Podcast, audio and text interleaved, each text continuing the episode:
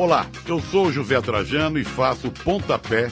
Sabia que aqui na Central 3 você não é um mero ouvinte? Nos ajudando a partir de 14 reais através do Apoia-se. Você se torna membro do Clube Central 3, onde concorre a prêmios exclusivos, além de participar de um grupo de discussão sobre o conteúdo dos nossos podcasts. Acesse apoia.se barra Central 3 e colabore com a mídia livre e independente. Cristo Redentor, braços abertos sobre a Guanabara.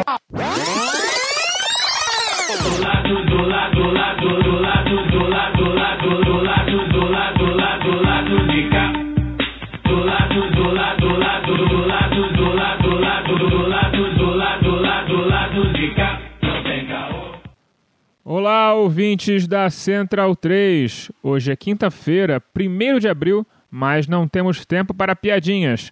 Meu nome é Alcício Canete e sejam bem-vindos ao episódio 188 do Lado B do Rio, na nossa nova formação de amigos painelistas de sempre. A entrevistada de hoje, Isabela Calil, é professora e pesquisadora de grupos de extrema-direita e, portanto, é uma das pessoas mais qualificadas no país para falar sobre como operam as redes físicas e digitais do bolsonarismo.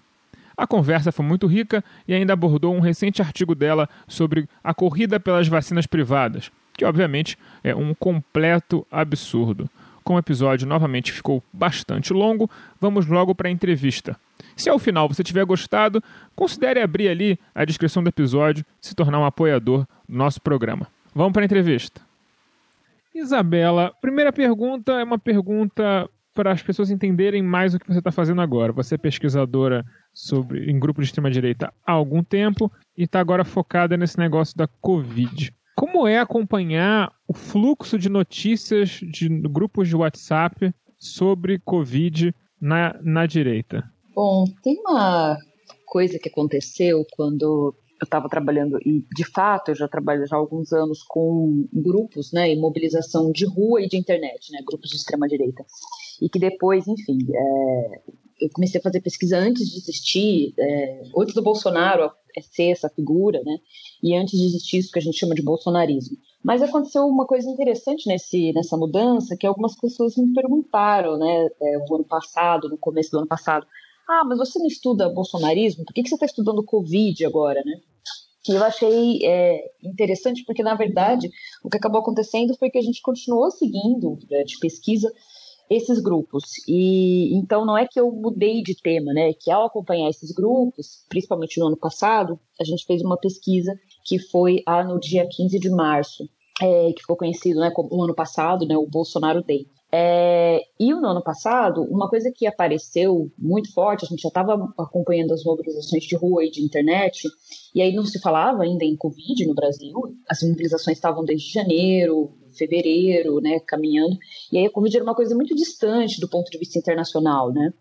É, e o que aconteceu é que esses grupos, à medida que foi chegando o, o, o 15 de março, né, é, e a OMS decretou pandemia no dia 11 de março, conforme foi chegando perto do dia 15 de março, o que acabou acontecendo é que o tema da Covid ficou central. Então, as pautas que eram de. A pauta principal na época era fechamento do Congresso.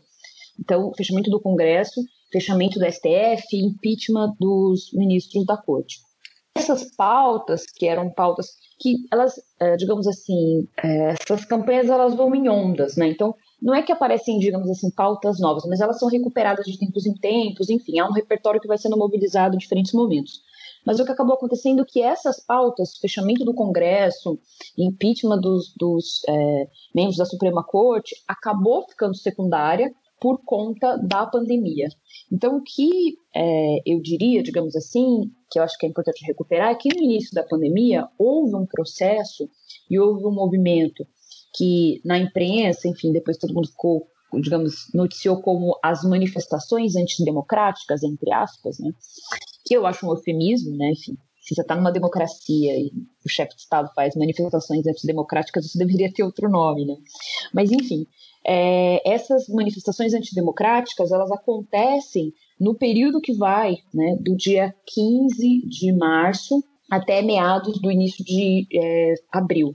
E inclusive passam, né, por uma coisa que hoje já está mais é, também, digamos, noticiada, já está mais pública, que é essa questão das manifestações é, no dia 31 de março, né, de referência, e aí são comemorados, né, a, ao golpe de 64, o golpe militar de 64. Então, na verdade, o tema da Covid ele acabou atravessando o, o, o nosso, a nossa pesquisa. Né? E o que a gente viu depois, e aí, enfim, é, tá me perguntando sobre o que, que, como é que é esse dia a dia, né? O que acabou acontecendo é que o tema da Covid é, acabou dividindo alguns grupos, então essa base de apoio ela não é nunca foi ela não é uma coisa estática né? Ela está em movimento. E o tema da covid inclusive causou uma cisão entre os grupos né? Então uma certa parte da base de apoio acabou se posicionando né, a favor das medidas de distanciamento, enquanto outros, é, que era o que a gente identificou também depois nessa pesquisa do dia 15 de março, os patriotas, eles acabaram é, entrando em uma narrativa de a gente vai para a rua e, e, vamos morrer pelo capitão, vamos morrer se for necessário. Não se falava em Covid, né, falava em coronavírus, vamos morrer por conta do coronavírus se for necessário. Então, o que a gente fez foi acompanhar um pouco essa trajetória e acompanhar essa mudança que teve, né? E depois a Covid se tornou central, né? Eu acho que não só quem faz pesquisa da extrema-direita, mas em todo o contexto.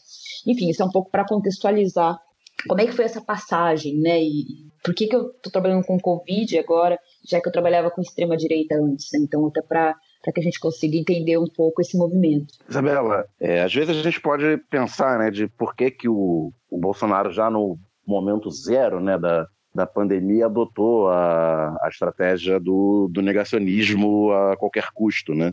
E hoje, com mais de 300 mil mortos, quase 4 mil mortes por dia, né, depois do, dessas últimas semanas de trocar ministro da saúde, chegar a aparecer de máscara, virar o novo herói da vacina e tal, ele voltou essa semana, depois da, da reforma ministerial atabalhoada da segunda-feira, uh, com com o, o negacionismo voltou forte, né, no discurso dele. É, você acha que ele, ele negar a pandemia desde o momento zero, é, mesmo sabendo que, que ela vai se agravar e que a falta de, de, de gerência vai gerar uma, uma catástrofe, é, uma catástrofe genocida mesmo, né? Tem a ver com essa questão do bolsonarismo ser fundado em cima do conspiracionismo, de que eles precisam ser diferentes, eles precisam dizer o contrário do que o mainstream científico e a imprensa hegemônica está tá falando sobre a pandemia? Então, tem. É, a gente, quando a gente acompanha né, o, o, Bolsonaro a partir desse ponto zero, digamos assim, tem um movimento que ele é muito sutil, mas ele é importante, que é o seguinte. É, no começo, assim, ponto zero mesmo, bem no início, antes de, de da, da pandemia é, ser decretada pandemia, né, ser, ser anunciada a pandemia, é, o que acontece é que, no início, se a gente pegar as primeiras declarações do Bolsonaro, ele faz declarações bem razoáveis a respeito da pandemia, e até é interessante olhar isso. E essas declarações, né, tanto que tem a, a nessa época, né, tem aquele, aquele aquele, aquela questão né, das pessoas, dos brasileiros que estão em Wuhan. Então, se você pegar fora de contexto as, as declarações, assim, digamos, bem no começo do, do processo né, da, da pandemia, bem no comecinho, o Bolsonaro fez declarações relativamente razoáveis. Se a gente lê as declarações e colocar assim, tirar do contexto de quem está falando, são, são coisas bem razoáveis de, de um chefe de Estado. O que acontece é que tem algo, né? A gente nunca vai saber exatamente o que, que aconteceu, e eu também não acho que, que a responsabilidade seja toda por isso, né? Mas o que acaba acontecendo é que a impressão que eu tenho, olhando, né, acompanhando a, essa trajetória, esses posicionamentos do Bolsonaro, é que ele estava é, um pouco sem muita direção do que dizer na pandemia e adotou um tom um pouco mais prudente. Mas o que, que acontece nesse período, né, que é perto dessa data, eu não tenho agora de cabeça, mas acho que é alguma coisa que aconteceu entre o dia 9 e o dia 12, 11 de março, que é exatamente esse momento, né, que o MS se manifesta, o que acaba acontecendo é que Bolsonaro está nos Estados Unidos, ele está a caminho dos Estados Unidos e ele tem um, um, um evento, né, uma visita, ele vai fazer uma visita ao Trump, ao Donald Trump, então presidente dos Estados Unidos. E o que acaba acontecendo é que depois desse evento, quer dizer, quando a gente olha né, na linha do tempo as falas do, do, do Bolsonaro, esse evento ele acaba sendo marcante, porque depois desse evento é como se o Bolsonaro voltasse para o Brasil com uma cartilha pronta de, de Covid, né? De como lidar publicamente com, com a pandemia, de como lidar publicamente com a Covid-19, incluindo é, depois coisas que estão se desdobrando na questão da cloroquina, né? E que o Trump também né, era um, defensor né, da cloroquina, era o principal defensor, inclusive. Então, o que vai acontecendo quando a gente olha a gente nunca vai saber exatamente o que aconteceu. Mas eu arriscaria dizer que bem no comecinho que o Bolsonaro não tinha assim uma, uma estratégia traçada, né? até porque nem tudo também é tudo tão estratégico assim, né? Mas ele não tinha uma estratégia tão claramente traçada de como iria enfrentar né, a, a pandemia, de como ele iria se posicionar publicamente em relação à pandemia. Aí eu não estou nem falando tanto em questão de política e como chefe de Estado, estou falando como, como a figura dele, né? É, mas o que acaba acontecendo é que esse contato do Trump me parece ter sido central, importantíssimo, para que o Bolsonaro assumisse um discurso que é um discurso que até um determinado momento é muito colado com o Trump. Então, quando agora a gente não tem mais né, esse material, mas é, é possível recuperar de alguma forma, e no caso, como eu estava acompanhando, eu tenho a, a, base de dados, fui acompanhando já na época, quando a gente olha os tweets do, do sobre Covid-19 do Bolsonaro, tem alguns que eles são literalmente a tradução dos tweets do Trump. Então, é, o Trump tweetava uma coisa sobre, é, vou lembrar alguns exemplos aqui de cabeça. Ele falava alguma coisa sobre a cloroquina, e aí, assim, horas depois, no mesmo dia, assim, no espaço muito curto de tempo, de horas, era como se esse tweet fosse só traduzido, e aí ele um pouco adaptado, e ele fosse publicado em português na conta do Bolsonaro. Então isso vai acontecendo. Acontece também quando o Trump tem um determinado momento que ele ataca a mídia, né? Então ele diz que a, a, a culpa né, da, da pandemia né, a mídia que está é, superestimando os números, etc. E aí você tem o Bolsonaro também se posicionando da mesma forma, em tweets que são muito parecidos, assim. Então, o que acaba acontecendo é que, num dado momento, ele, é, eu diria que Bolsonaro faz uma, uma, um processo que eu acho que chamar de cópia é muito simples, né? Eu não gosto muito da, da perspectiva de que dizer que o Bolsonaro copiava o Trump, que o Bolsonaro copia o Trump. Eu acho que as coisas são mais complexas que isso. Né? Mas, de qualquer forma, nesse momento há uma espécie de. É, eles vão no mesmo compasso, digamos assim, eles, eles dançam a mesma música. E aí o que acontece é que esse período depois ele se modifica, né? O Bolsonaro vai até um certo momento nessa perspectiva.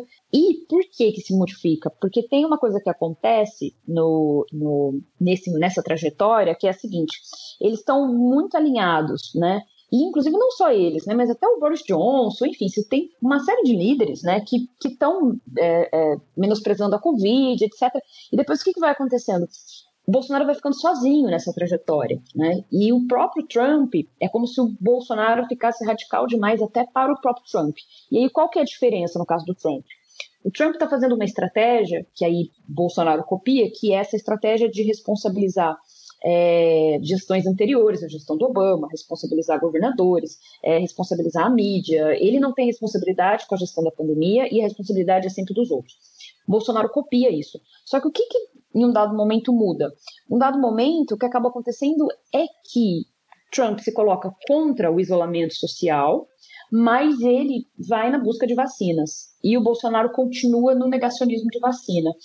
E num, depois de um certo momento, é como, pelo menos essa é minha análise, é como se o Bolsonaro começasse a atrapalhar a reeleição do Trump. Então o Trump tenta se descolar da figura do Bolsonaro para não é, para que isso não atrapalhe o seu, a, sua, a sua campanha. Né? Então, a questão das vacinas, ela é o momento, digamos, de divisão né, da, da, de Bolsonaro e de Trump.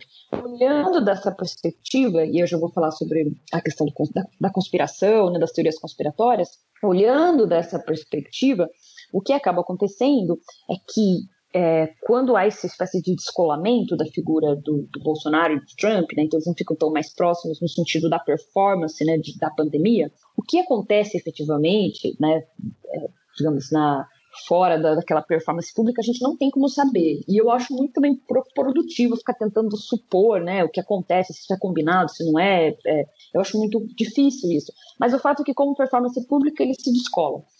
E nesse momento, Bolsonaro fica um pouco, da, da, perspectiva de como agir em relação à pandemia, ele fica um pouco perdido, digamos assim, porque esse é o momento também do auxílio emergencial, então a gente tem uma virada aí, né, na questão do auxílio emergencial, e o Bolsonaro precisa se posicionar de uma outra forma, depois é o momento também que ele anuncia que pegou Covid, enfim, tem, tem toda uma questão aí.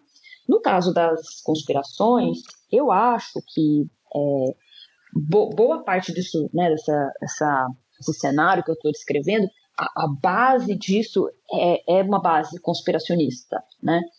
É uma base que, que é, o terreno fértil, né, é o terreno das conspirações, em maior ou menor grau, né? tanto desde o começo da pandemia, de você acreditar que existe uma conspiração, né, da, da mídia, e aí no caso da extrema direita nos Estados Unidos recupera já outros movimentos e coisas inclusive que já são até mais antigas, que são antes do Trump ser eleito, isso, a base disso é da teoria da conspiração. Tanto que, do ponto de vista de análise, né, a gente falou muito na, na edição de 2018 nas fake news, que é um termo que eu confesso que eu nem gosto tanto, enfim, eu acho que ele é um pouco problemático, né? Mas a, a questão das fake news, elas, é, elas viraram um vocabulário muito comum para explicar, né? A, a, a, a eleição, para explicar os processos de comunicação, etc. E hoje, olhando para o cenário pós-eleição é, de Bolsonaro, eu acho que a gente deveria dar mais atenção para as teorias conspiratórias. Né? Eu acho que o, o, o, conceito, o que, que significa, como, como eles mobilizam essas teorias conspiratórias, quais são os fluxos transnacionais entre as teorias conspiratórias, porque eles precisam fazer adaptações. Né? Uma teoria conspiratória ela não pode vir, por exemplo, ela ser é, fazer sentido nos Estados Unidos, ela não necessariamente faz sentido aqui, precisa ter uma série de adaptações.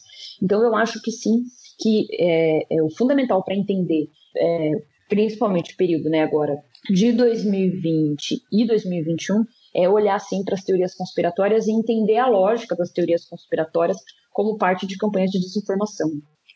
Já estamos mais de um ano de pandemia e a coisa parece que, em algum momento, né, a gente imaginou que a lógica iria prevalecer de alguma forma ali. E ao que parece, a sociedade em geral só começou a se mobilizar contra essa política né, que é basicamente uma política de extermínio que o Bolsonaro está fazendo a partir dos 300 mil mortos. Acho que 300 mil aparentemente é uma conta aí, um número mágico para a burguesia brasileira e tudo mais. Que não tem nem muito tempo, tem duas, três semanas que isso aconteceu. É, mas mesmo assim, o número de mortes foi subindo, as pessoas começaram a ver pessoas que elas conheciam morrendo, e mesmo assim elas continuavam acreditando no que elas recebiam nesses grupos.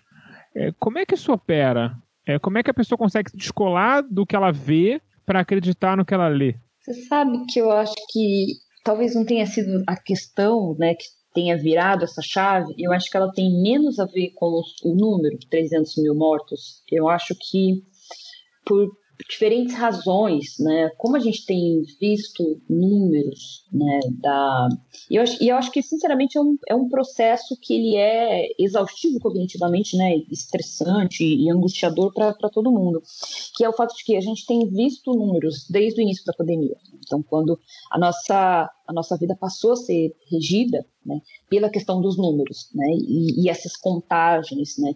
Então, eu nunca, é, a gente não tem um experimento social para saber, inclusive, qual é o impacto no, no longo prazo, porque médio prazo, né, é um ano, bastante tempo e sem previsão de se terminar, o que, que significa é, é, o impacto né, na, na, nas pessoas né, de ter que ficar contando mortos diariamente e esse número só aumentar. A gente não tem é, precedentes disso. Porque há, há inclusive no, no, contexto da gripe espanhola, o contexto de comunicação era diferente. Né? Então, acho que tem uma questão importante que é a combinação de que a gente tem uma pandemia, num contexto comunicacional sem precedentes. Né? A quantidade de informação, a quantidade de dados, a gente é atravessado por, por, um fluxo de comunicação que ele não tem precedentes. Né? E a quantidade de. É, quando a gente, desde o cara que a gente acorda, a não ser pessoas que, que não estão conectadas na internet e tal, né? que nem todo mundo está, obviamente, e ainda bem, mas em geral, se você é uma pessoa que está conectada,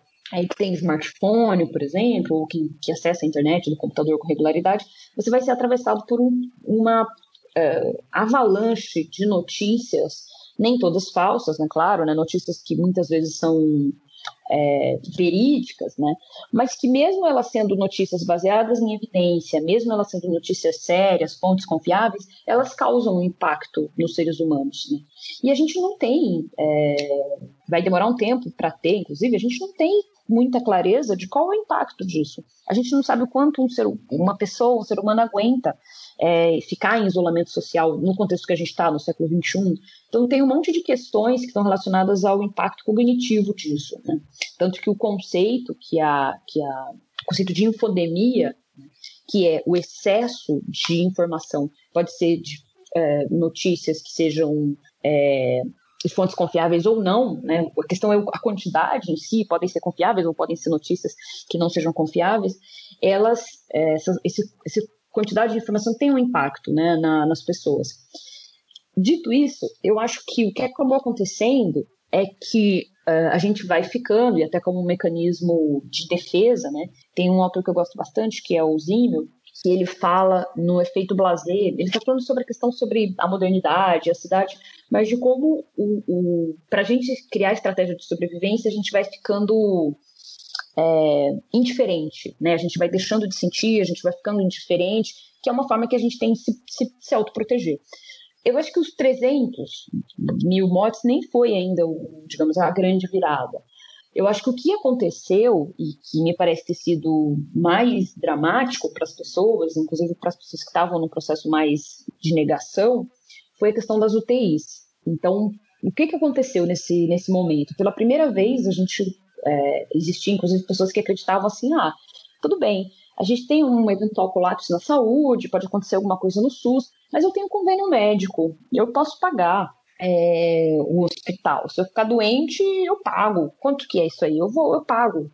E o que, que aconteceu, né? A gente viu desse, num dado momento agora nas últimas semanas uma situação que era é, você pode ter dinheiro para comprar o, helicóptero, você pode ter dinheiro para comprar um hospital, mas não tem leito de UTI, inclusive em hospitais privados de ponta. Então, acho que esse é um, é um ponto. Acho que isso assustou as pessoas, né? Mesmo aquelas que não necessariamente também, é, aquelas que dependem do SUS, que, que, que não, não tem convênio, etc. Mas eu acho que o susto maior foi em relação a uma coisa muito mais é, individualista do que pensar coletivamente que são 300 mil vidas. Eu acho que foi uma coisa, um cálculo. É, e eu tô falando isso sem, sem um juízo moral em relação a isso, estou falando isso do ponto de vista antropológico, tá? do ponto de vista cognitivo eu acho que o impacto foi maior das pessoas pensarem: peraí, então quer dizer que se eu precisar, se eu for para o hospital e precisar de UTI, não tem vaga não tem para mim.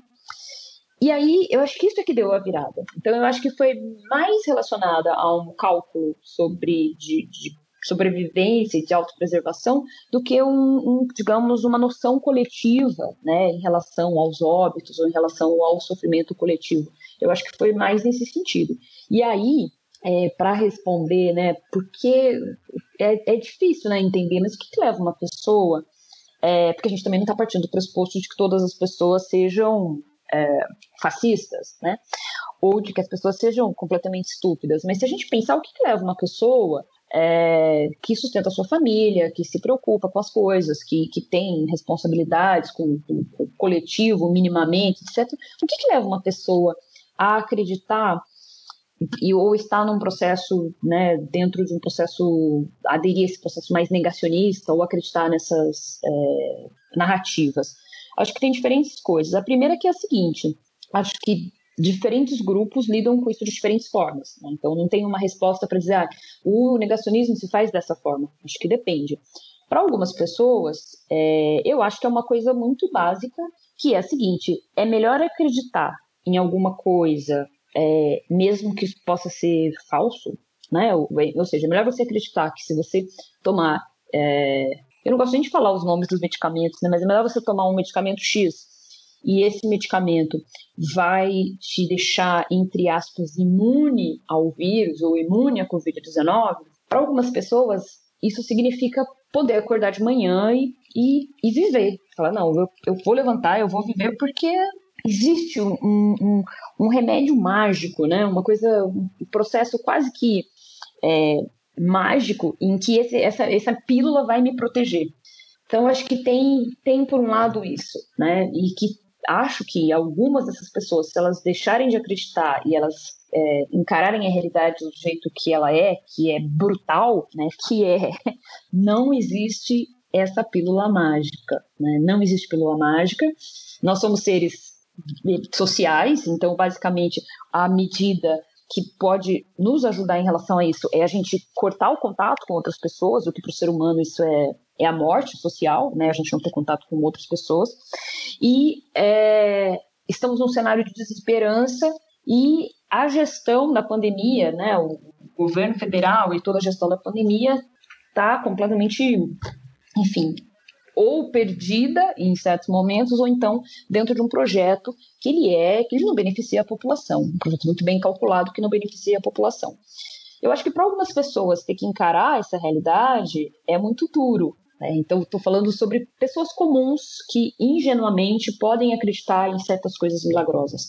Acho que isso é uma, uma explicação. Nem todo mundo, obviamente, né? não estou uh, dizendo de uma maneira muito ingênua que todas as pessoas estão por causa disso.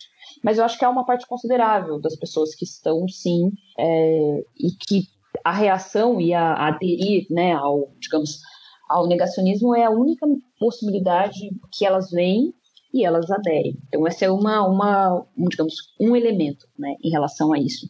Agora, é claro, há uma série de coisas. Né?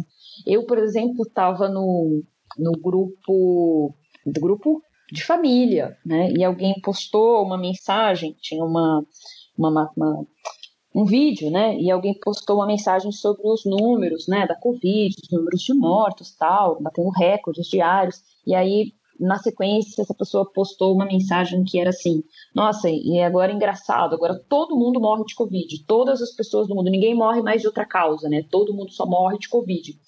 Eu olhei assim, enfim, e minha primeira, digamos assim, minha primeira resposta mental foi de, de dizer assim, ué, deve ser porque a gente está numa pandemia, né? É por isso que as pessoas estão morrendo de Covid. Mas o fato é que não é que as pessoas, eu acho que esse é o ponto, não é que as pessoas só, o negacionismo tem, ele tem camadas. Tem algumas pessoas que elas não estão achando, tem gente que acredita que as pessoas não estão morrendo, isso era muito comum no início, né? Manaus foi exemplo disso. Tinha gente que acreditava naquela é, é, narrativa de que estavam enterrando é, caixões vazios com pedras, né? Com, sem, não eram pessoas, não eram corpos, eram pedras. Então tem isso. Tem aquele que diz não existe a pandemia, não, não, o vírus não existe.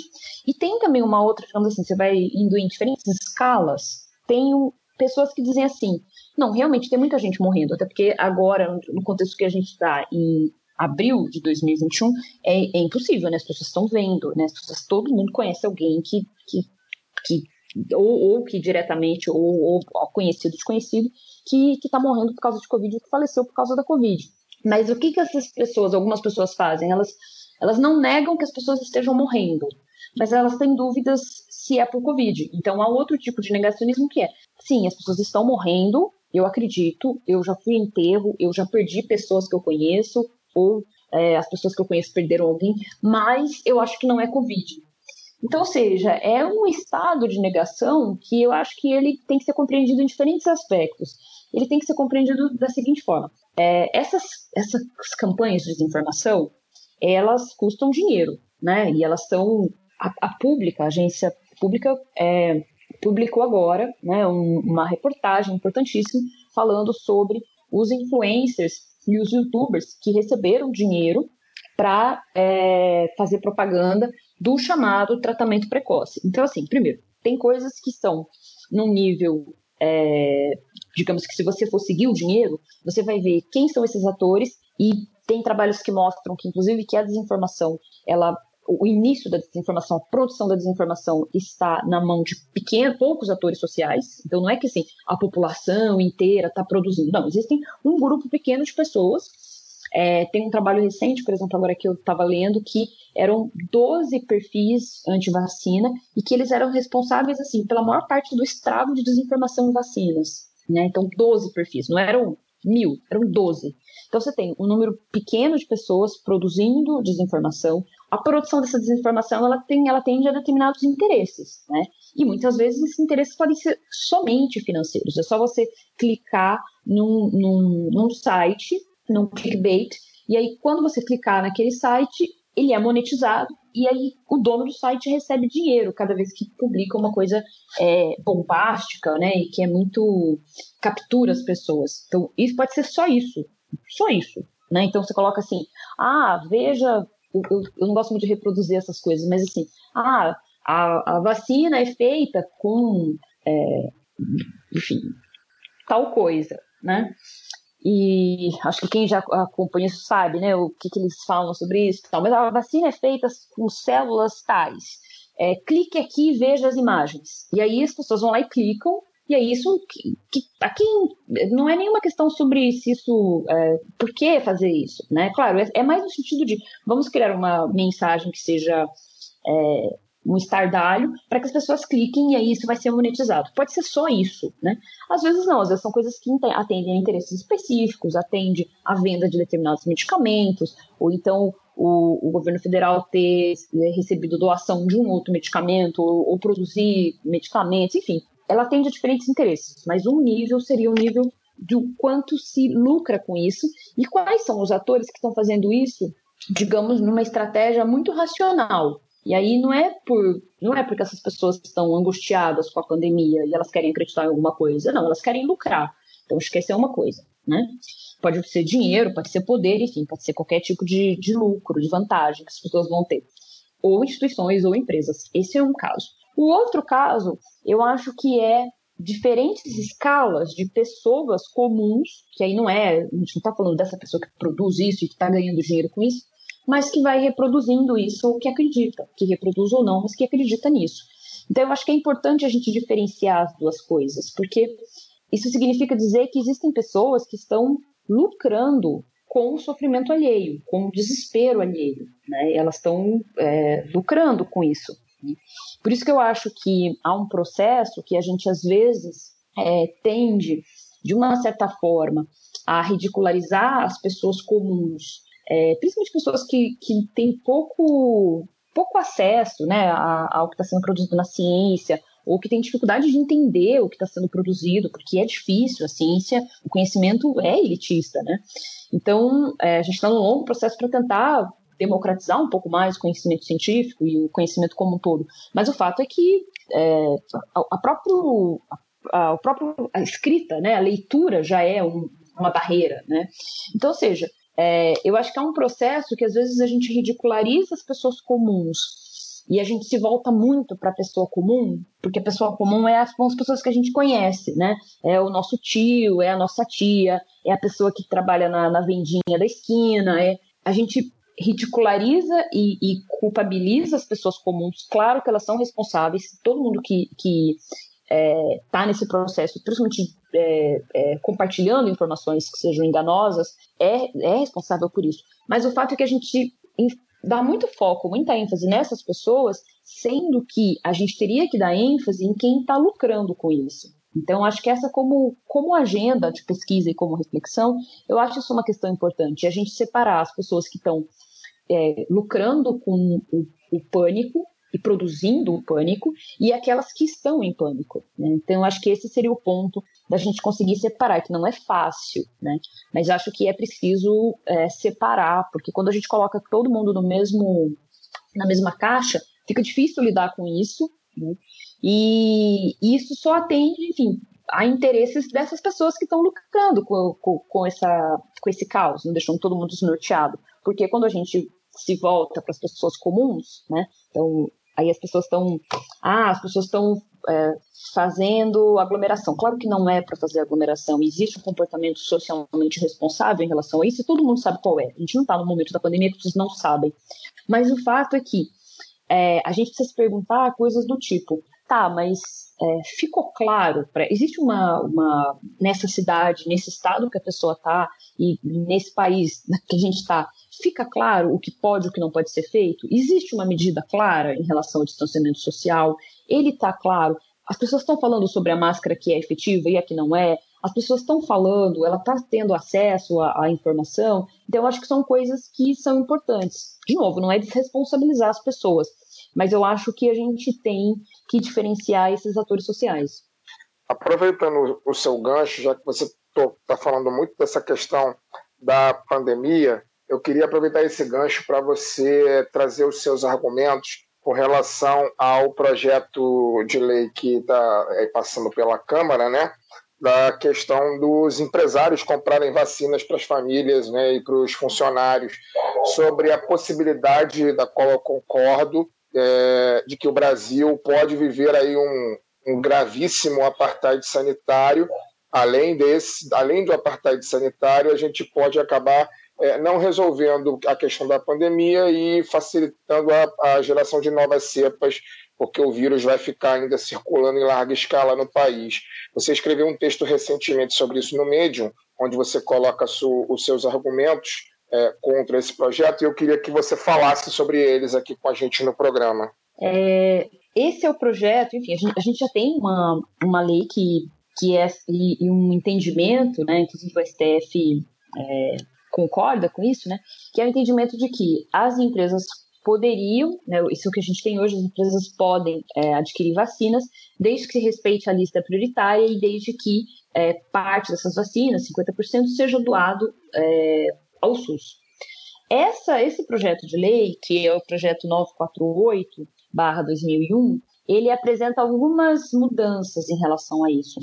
Claro, aparentemente a gente está tendo um recuo, isso é uma movimentação importante que tem acontecido nos últimos dias, mas basicamente o projeto prevê o seguinte: que os uh, empresários e as empresas possam adquirir é, vacinas que não sejam aprovadas pela Anvisa. Então, é, cairia né, a, a, obrigatoriedade de que essas vacinas tivessem aprovação da Anvisa, pode ser, é, atendem outros critérios tal. Então, não precisa ser aprovado pela Anvisa. A proposta original, é, basicamente, seria a seguinte: os empresários, e aí a gente acho que talvez a gente possa perguntar, né? Mas quem são os empresários, né? Eu acho que até nem é justo, talvez, a gente falar em os empresários de maneira genérica, pelo seguinte: a gente está falando de quem são, a maior parte hoje do, do da força de trabalho é, no Brasil, ela está em micro e pequenas empresas. Né? Então, a maior parte das pessoas em trabalho formal, com carteira assinada, que corresponde a mais ou menos metade da força de trabalho no Brasil, porque é outra metade, 41% é informal, mas as pessoas que estão formalmente é, com carteira assinada, elas estão, a maior parte das pessoas estão empregadas é, em pequenas, pequenas empresas, né? Pequenas e, e, e, e microempresas, e fora as pessoas que são microempresários, pequenos empreendedores, etc. Então, ou seja, a gente não está falando dos empresários de maneira geral, a gente está falando então de algumas empresas que, inclusive, não é tão difícil a gente descobrir quais são, isso está nos jornais, né? Alguns empresários e algumas empresas que têm feito um lobby para é, poderem comprar a vacina diretamente. Né? Então, elas poderiam comprar. Isso é uma coisa que é um mistério, né? Porque acontece, tem acontecido uma coisa muito é, interessante em relação a isso, que é a seguinte: alguns desses empresários, então são poucos empresários, né? Até porque quem é que teria? É difícil imaginar que uma pequena empresa teria condição, uma empresa familiar, uma pequena empresa, um microempreendedor, um pequeno empresário, que ele teria condição, ou até empresa de médio porte, né, teria condição de comprar vacinas, né, negociar vacina internacionalmente. Eu não consigo imaginar isso, né? Quer dizer, então a gente está falando de uma coisa que é muito, de fato, muito restrita. E aí o que acontece? Esses é, é, empresários, eles é, teriam a possibilidade, né, de é, negociar, só que está acontecendo uma coisa que é, é, é, que é interessante, que é a seguinte: os empresários brasileiros estão tentando, com as indústrias, com as grandes farmacêuticas e os laboratórios, comprar vacina diretamente. E a resposta que eles têm tido é a resposta dizendo: a gente não vende vacina para iniciativa privada, a gente só vende vacina para governos. Então, o que está acontecendo é o seguinte: se a gente for pensar, né? O, o, o, capitalismo internacional, as grandes empresas internacionais já sabem o, o, o óbvio, que é não, não vai funcionar se tiver venda para iniciativa privada. A venda tem que ser para governos. Por quê? Porque a vacinação ela é um pacto coletivo e não uma saída individual. Porque não adianta você, se só poucas pessoas no Brasil se vacinarem, não adianta, tem que a maior parte da população se vacinar. Então elas estão negociando com governos. Mas esse, esses setores, esses específicos, esses empresários em especial, eles estão indo na contramão do próprio, do próprio capitalismo. Então, não é nenhuma questão a defesa do, do, de que as vacinas sejam adquiridas apenas pelo SUS, não é uma coisa, digamos, é, uma posição comunista ou uma posição em que o Estado deve assumir tudo, ou contra a iniciativa privada. Não. O, o, o, as, hoje, né, dentro do capitalismo, as maiores empresas, as que movimentam o capitalismo, são big techs, as empresas de tecnologia, petróleo, indústria farmacêutica. A indústria farmacêutica, que é, enfim, enorme, está dizendo, e que não se recusa a ganhar dinheiro, está dizendo, só vamos negociar com governos. Então, assim, isso já é, assim, um motivo de, de vergonha, digamos assim. Coloca o Brasil numa situação, do ponto de vista geopolítico internacional, que é, é vergonhosa. Mas o fato é que não sabemos como seria feita essa compra, né, e da onde seria essa vacina, já que elas podem ou não ser aprovadas pela Anvisa. Mas a proposta inicial do projeto de lei ainda diz mais, diz o seguinte, que a, o valor é, gasto na compra, investido na compra de vacinas, poderia ser deduzido do imposto de renda. Na prática, isso significa o quê? Vai ser abatido do imposto de renda. Na prática, isso significa que quem vai custear a compra da vacina é a sociedade brasileira e o Estado, porque no final das contas todos os contribuintes vão pagar por essa dedução fiscal. Então é uma loucura, porque assim, é a iniciativa privada, eu nem vou falar iniciativa privada, parte de alguns empresários é, que apoiam o governo federal, é, e que a gente sabe bem os nomes, né? De quem são. Parte desses empresários querem comprar vacina, mas eles querem ajuda do fisco. Eles querem ter isenção fiscal e eles querem depois abater isso do imposto de renda. Então, da onde que está saindo esse dinheiro? Está saindo da sociedade, do Estado. Então, isso é uma loucura. Né? Eles parecem que recuaram nesse, nessa medida, mas ainda assim, a, a, a questão toda ela é uma questão que não tem nem tanto a ver né, com uma, digamos, uma que eu acho muito complicado quando a gente cai, eu tenho visto alguns debates, né, que é um debate, ah, iniciativa privada versus Estado. E nem é essa a questão. Né? No, no, no, exemplo que eu dei, por exemplo, falando sobre, sobre esse tema no texto, eu usei o exemplo do, de São Paulo. No Instituto Butantan, de cada 10 vacinas no Brasil, 9 foram produzidas pelo Instituto Butantan. Então, ok. Seria a mesma coisa que o governo do estado de São Paulo decidisse que não vai colocar as vacinas no Plano Nacional de Imunização. E se o governo de São Paulo decidisse, ah, nós produzimos a vacina aqui em São Paulo, então a gente vai fazer o seguinte: a gente vai vacinar só a população do estado de São Paulo. Ah, mas Manaus está em colapso, tem outros lugares que precisam de vacina, precisa vacinar a população indígena, precisa vacinar a população quilombola, tem grupo de risco, tem pessoas que estão na, na, na, na área de saúde na, na, linha de frente. E aí o governo de São Paulo dissesse assim: não, não, a gente, nós produzimos a vacina, a vacina é nossa, e dinheiro investido do governo do estado, a gente vai vacinar a população do estado de São Paulo. Isso seria um absurdo. Então, ou seja, não se trata de uma questão meramente Estado versus é, empresas ou iniciativa privada. Até porque eles nem representam a, a iniciativa privada efetivamente e as empresas no Brasil. Eles são alguns empresários.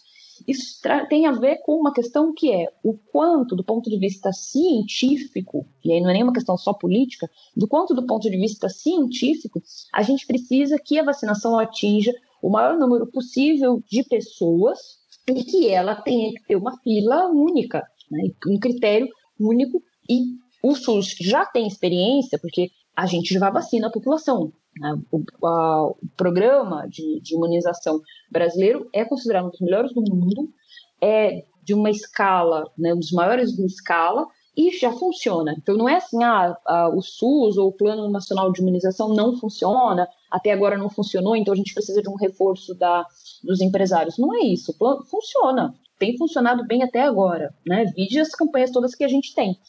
Mas o fato é que quando a gente coloca essa, essa situação, né, o que a gente acaba tendo é uma falsa, né, um argumento também que é o seguinte: ah, mas a gente está falando, o governo federal fez uma, anunciou, agora eu nem lembro os números, é, X milhões de doses, eu não lembro mesmo, 500 milhões de doses, né, a compra, então a gente está, isso é um falso problema, porque vai sobrar vacina, então quanto mais gente estiver vacinando ao mesmo tempo, melhor. Paulo Guedes, o ano passado, fez uma promessa. Eu, eu, eu, realmente não decorei também os números, mas ele fez uma promessa de que faria compra, isso foi em março do ano passado, faria compra de. Era uma coisa, não, na cifra dos milhões, é, X milhões de testes para Covid-19. Até agora a gente não viu esses testes. Né? Então, uma coisa é a promessa, né? Você diz, ah, negociamos a compra. Uma coisa é negociamos a compra, outra coisa é a compra de verdade. E a gente já tem notícias que estão mostrando que mesmo as, as negociadas estão com atraso.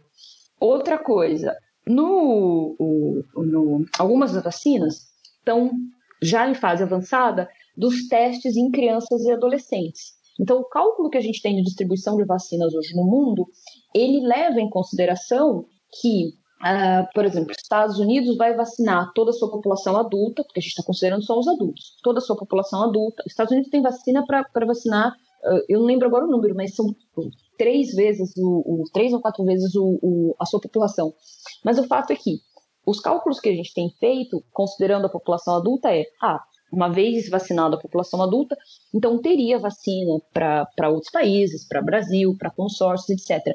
Mas à medida que os testes de vacinas em crianças e adolescentes avança, é muito pouco provável que países é, mais ricos e produtores, né, que estão produzindo vacina, vão deixar de vacinar suas crianças e adolescentes para mandar vacina para outros países. Então, isso também é uma outra questão que não está entrando na conta. Né? A gente está com uma promessa de é, aquisição de vacinas baseada na vacinação de população adulta. Esse cenário pode mudar. Então, essa é um, uma questão. Então, ou seja, não tem abundância de vacina. A gente não tem vacina a mais, né? E o SUS não tem problema de distribuição de vacinas. As vacinas não estão sendo, as pessoas não estão sendo vacinadas, não é porque o SUS é lento, né, no processo de distribuição da vacina. Não, é porque não tem vacina. Se tivesse, a gente poderia até mais rápido. O problema é que não tem vacina. Então, o problema todo não é um problema de logística de distribuição da vacina ou do processo de imunização em si, mas é a questão do insumo, inclusive. Mesmo quando a gente produz vacina aqui, a gente tem, é, não tem insumos ou não tem a, a, vacina em si, as doses, né? Então eu não vejo muito como a iniciativa privada ou esses empresários poderiam ajudar nisso. Agora, em relação à questão do, do do uso né, do, do conceito de apartheid sanitário é que, mesmo a vacinação sendo pública, gratuita e dentro de um sistema que a gente chama de sistema universal, então o que é o sistema universal?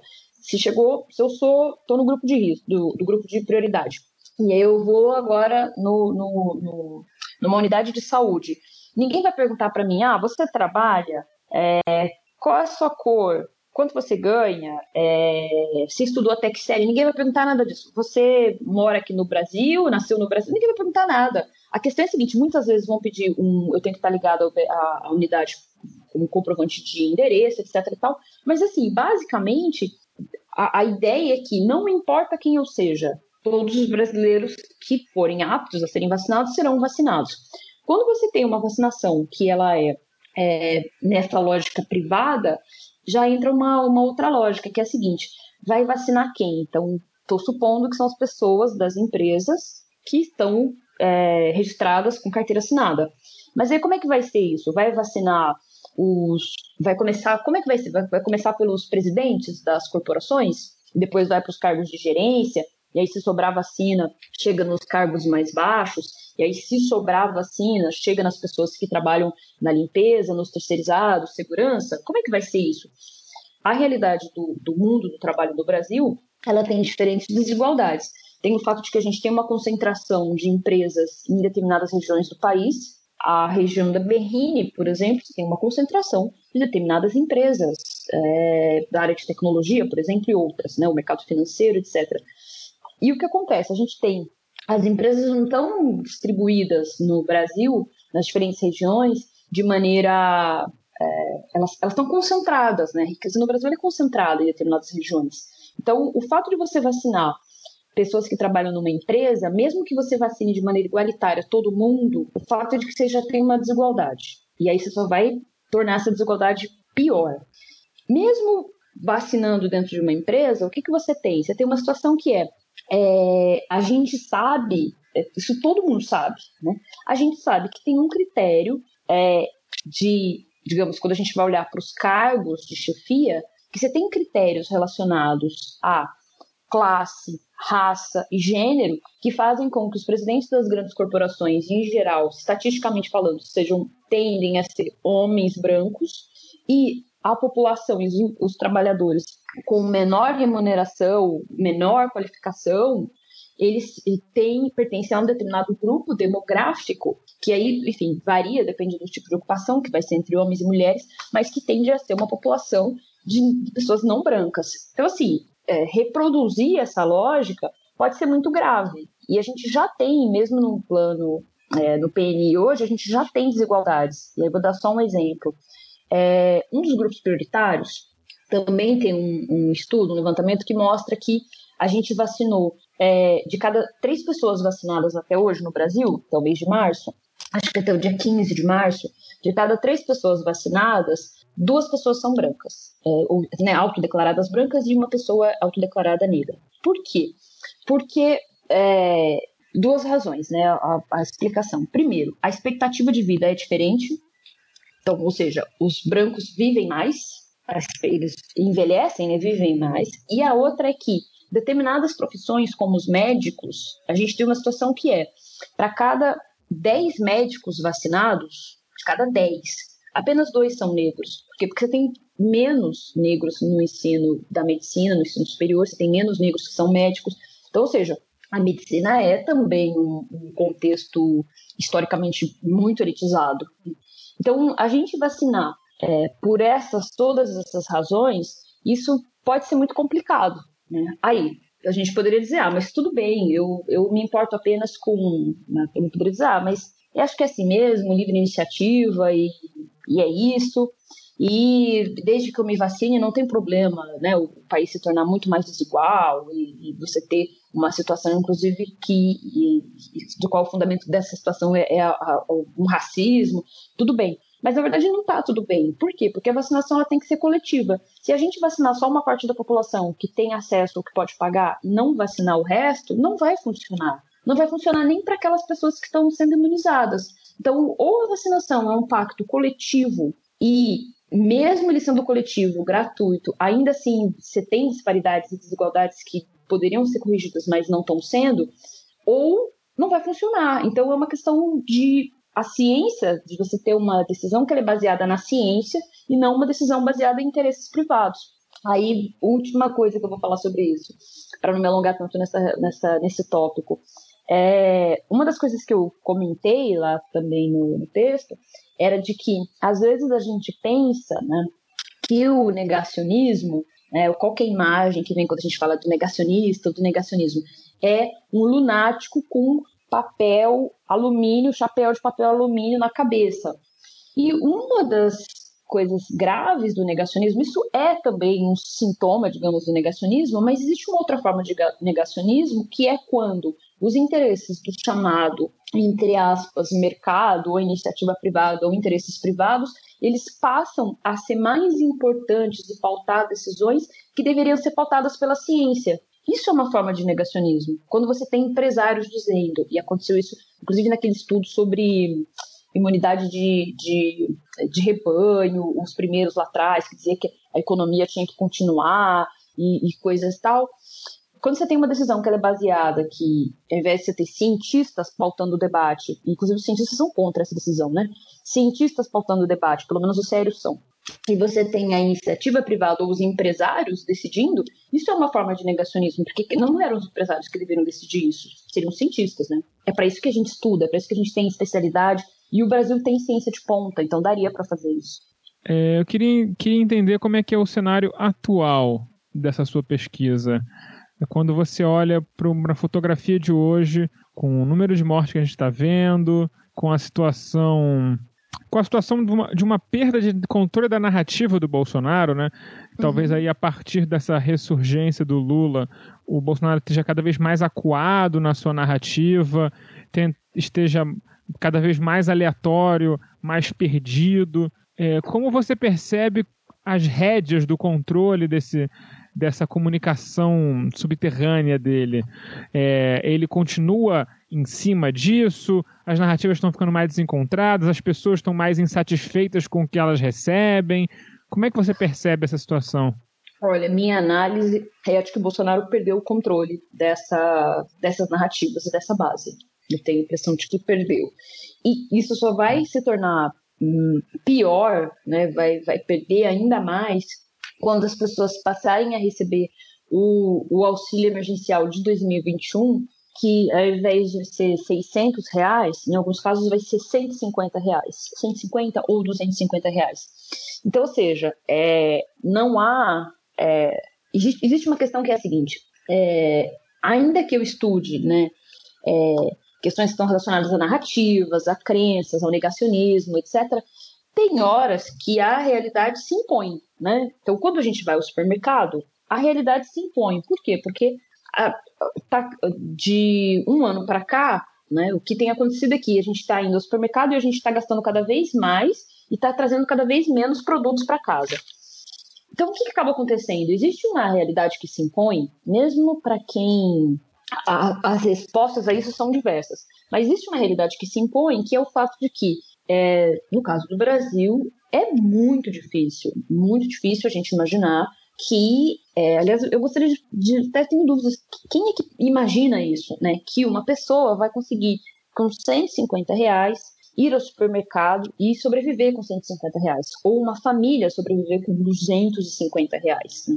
Então, isso é uma realidade que se impõe. 600 reais já não dava. Então, assim, isso é uma coisa que se impõe. Então, a partir do momento que a gente tiver, agora a partir do mês de abril, é, o pagamento dessa parcela né, é, do auxílio emergencial nesses termos, eu acho que as coisas vão.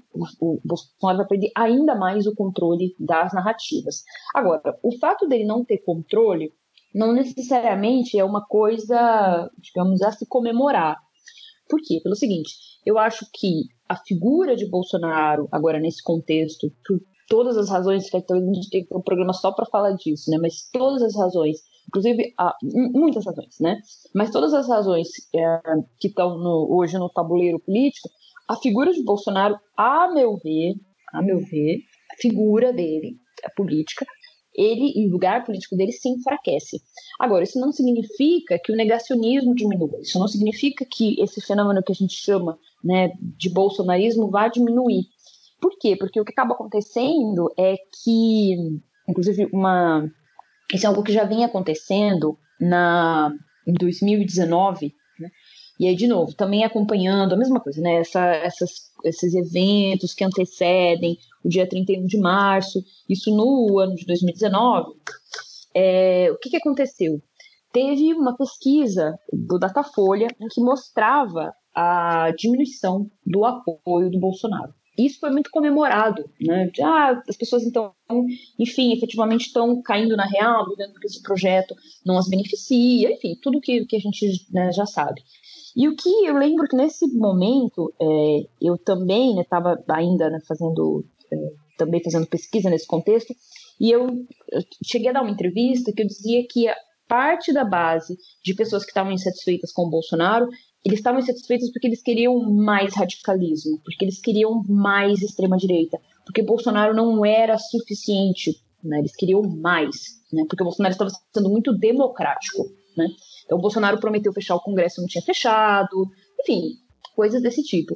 Isso permanece, quer dizer, a gente ainda tem uma situação que é, para uma parte dessa base, eles podem até ficar órfãos em determinado momento de não ter uma narrativa. A gente tem narrativas desencontradas, né? Agora, os últimos acontecimentos, essa troca, no dia que a gente teve aquela, aquela troca de, da, da, da liderança né, de seis ministérios, olhando a, a base de apoio a que eu acompanho já há um certo tempo, e aí, enfim, eu não faço só pesquisa de, de zap ou de internet, eu acho que isso também não dá conta. Né? Eu falo com as pessoas, tem algumas pessoas que eu já converso há anos, faz parte da, das nossas pesquisas. é, as pessoas ficaram as, perdidas assim sobre como o que fazer, né? Que resposta dá para isso? É bom ou ruim a saída dos militares, dos, dos, uh, dos chefes das forças armadas? É, vamos investir ou não naquele caso do, do, do militar, do, do PM na Bahia? Enfim, as, as pessoas ficaram muito perdidas. Essa base ficou muito perdida, né? E até hoje está tentando um pouco dar respostas para isso, porque não teve uma, uma, uma diretriz clara, coordenada. Comparando com o ano passado, a gente teve uma coisa muito clara, que era uma mensagem que dizia é, o que, que a gente vai fazer, qual é a pauta, quais são os. Era uma coisa muito coordenada, quase que militar mesmo. Né? Então, assim, todo mundo que queria seguir aquelas diretrizes tinha como saber o que ia acontecer, qual era a narrativa, era muito claro. A gente não tem isso hoje. Mas não necessariamente significa uma coisa boa. Porque eu acho que tem uma, uma coisa que acaba acontecendo, digamos, que é um, um legado né, que o Bolsonaro é, vai deixar, e esse é um debate que tem nos Estados Unidos também, que é o Trump é, acabou, mas vai acabar o trumpismo? Eu acho que é a mesma coisa no caso do Brasil, que é o seguinte, um dos legados que a gente vai, vai ter que lidar com ele no Brasil é o fato de que Bolsonaro pode sair da cena pública, pode sair completamente da cena pública, mas ele vai deixar uma, um legado que é uma completa descrença na política. Hoje, quando é, participando assim do debate público tal, eu já percebo o seguinte: mesmo é, pessoas mais progressistas, né, ou pessoas de esquerda, já estão é, confundindo o que é Estado e o que é governo. Quer dizer, Bolsonaro é governo, Bolsonaro vai passar, porque é assim que funciona uma democracia. Ele pode até ser reeleito ou não, mas assim, depois, como é o caso né, do, do, do, do ex-presidente Lula, que ficou dois mandatos, aí saiu, agora pode se, se candidatar de novo. O fato é que assim, é assim que funciona a democracia no Brasil. Poderia funcionar com outras regras, colocando limite de mandatos, mas no caso do Brasil é assim que funciona.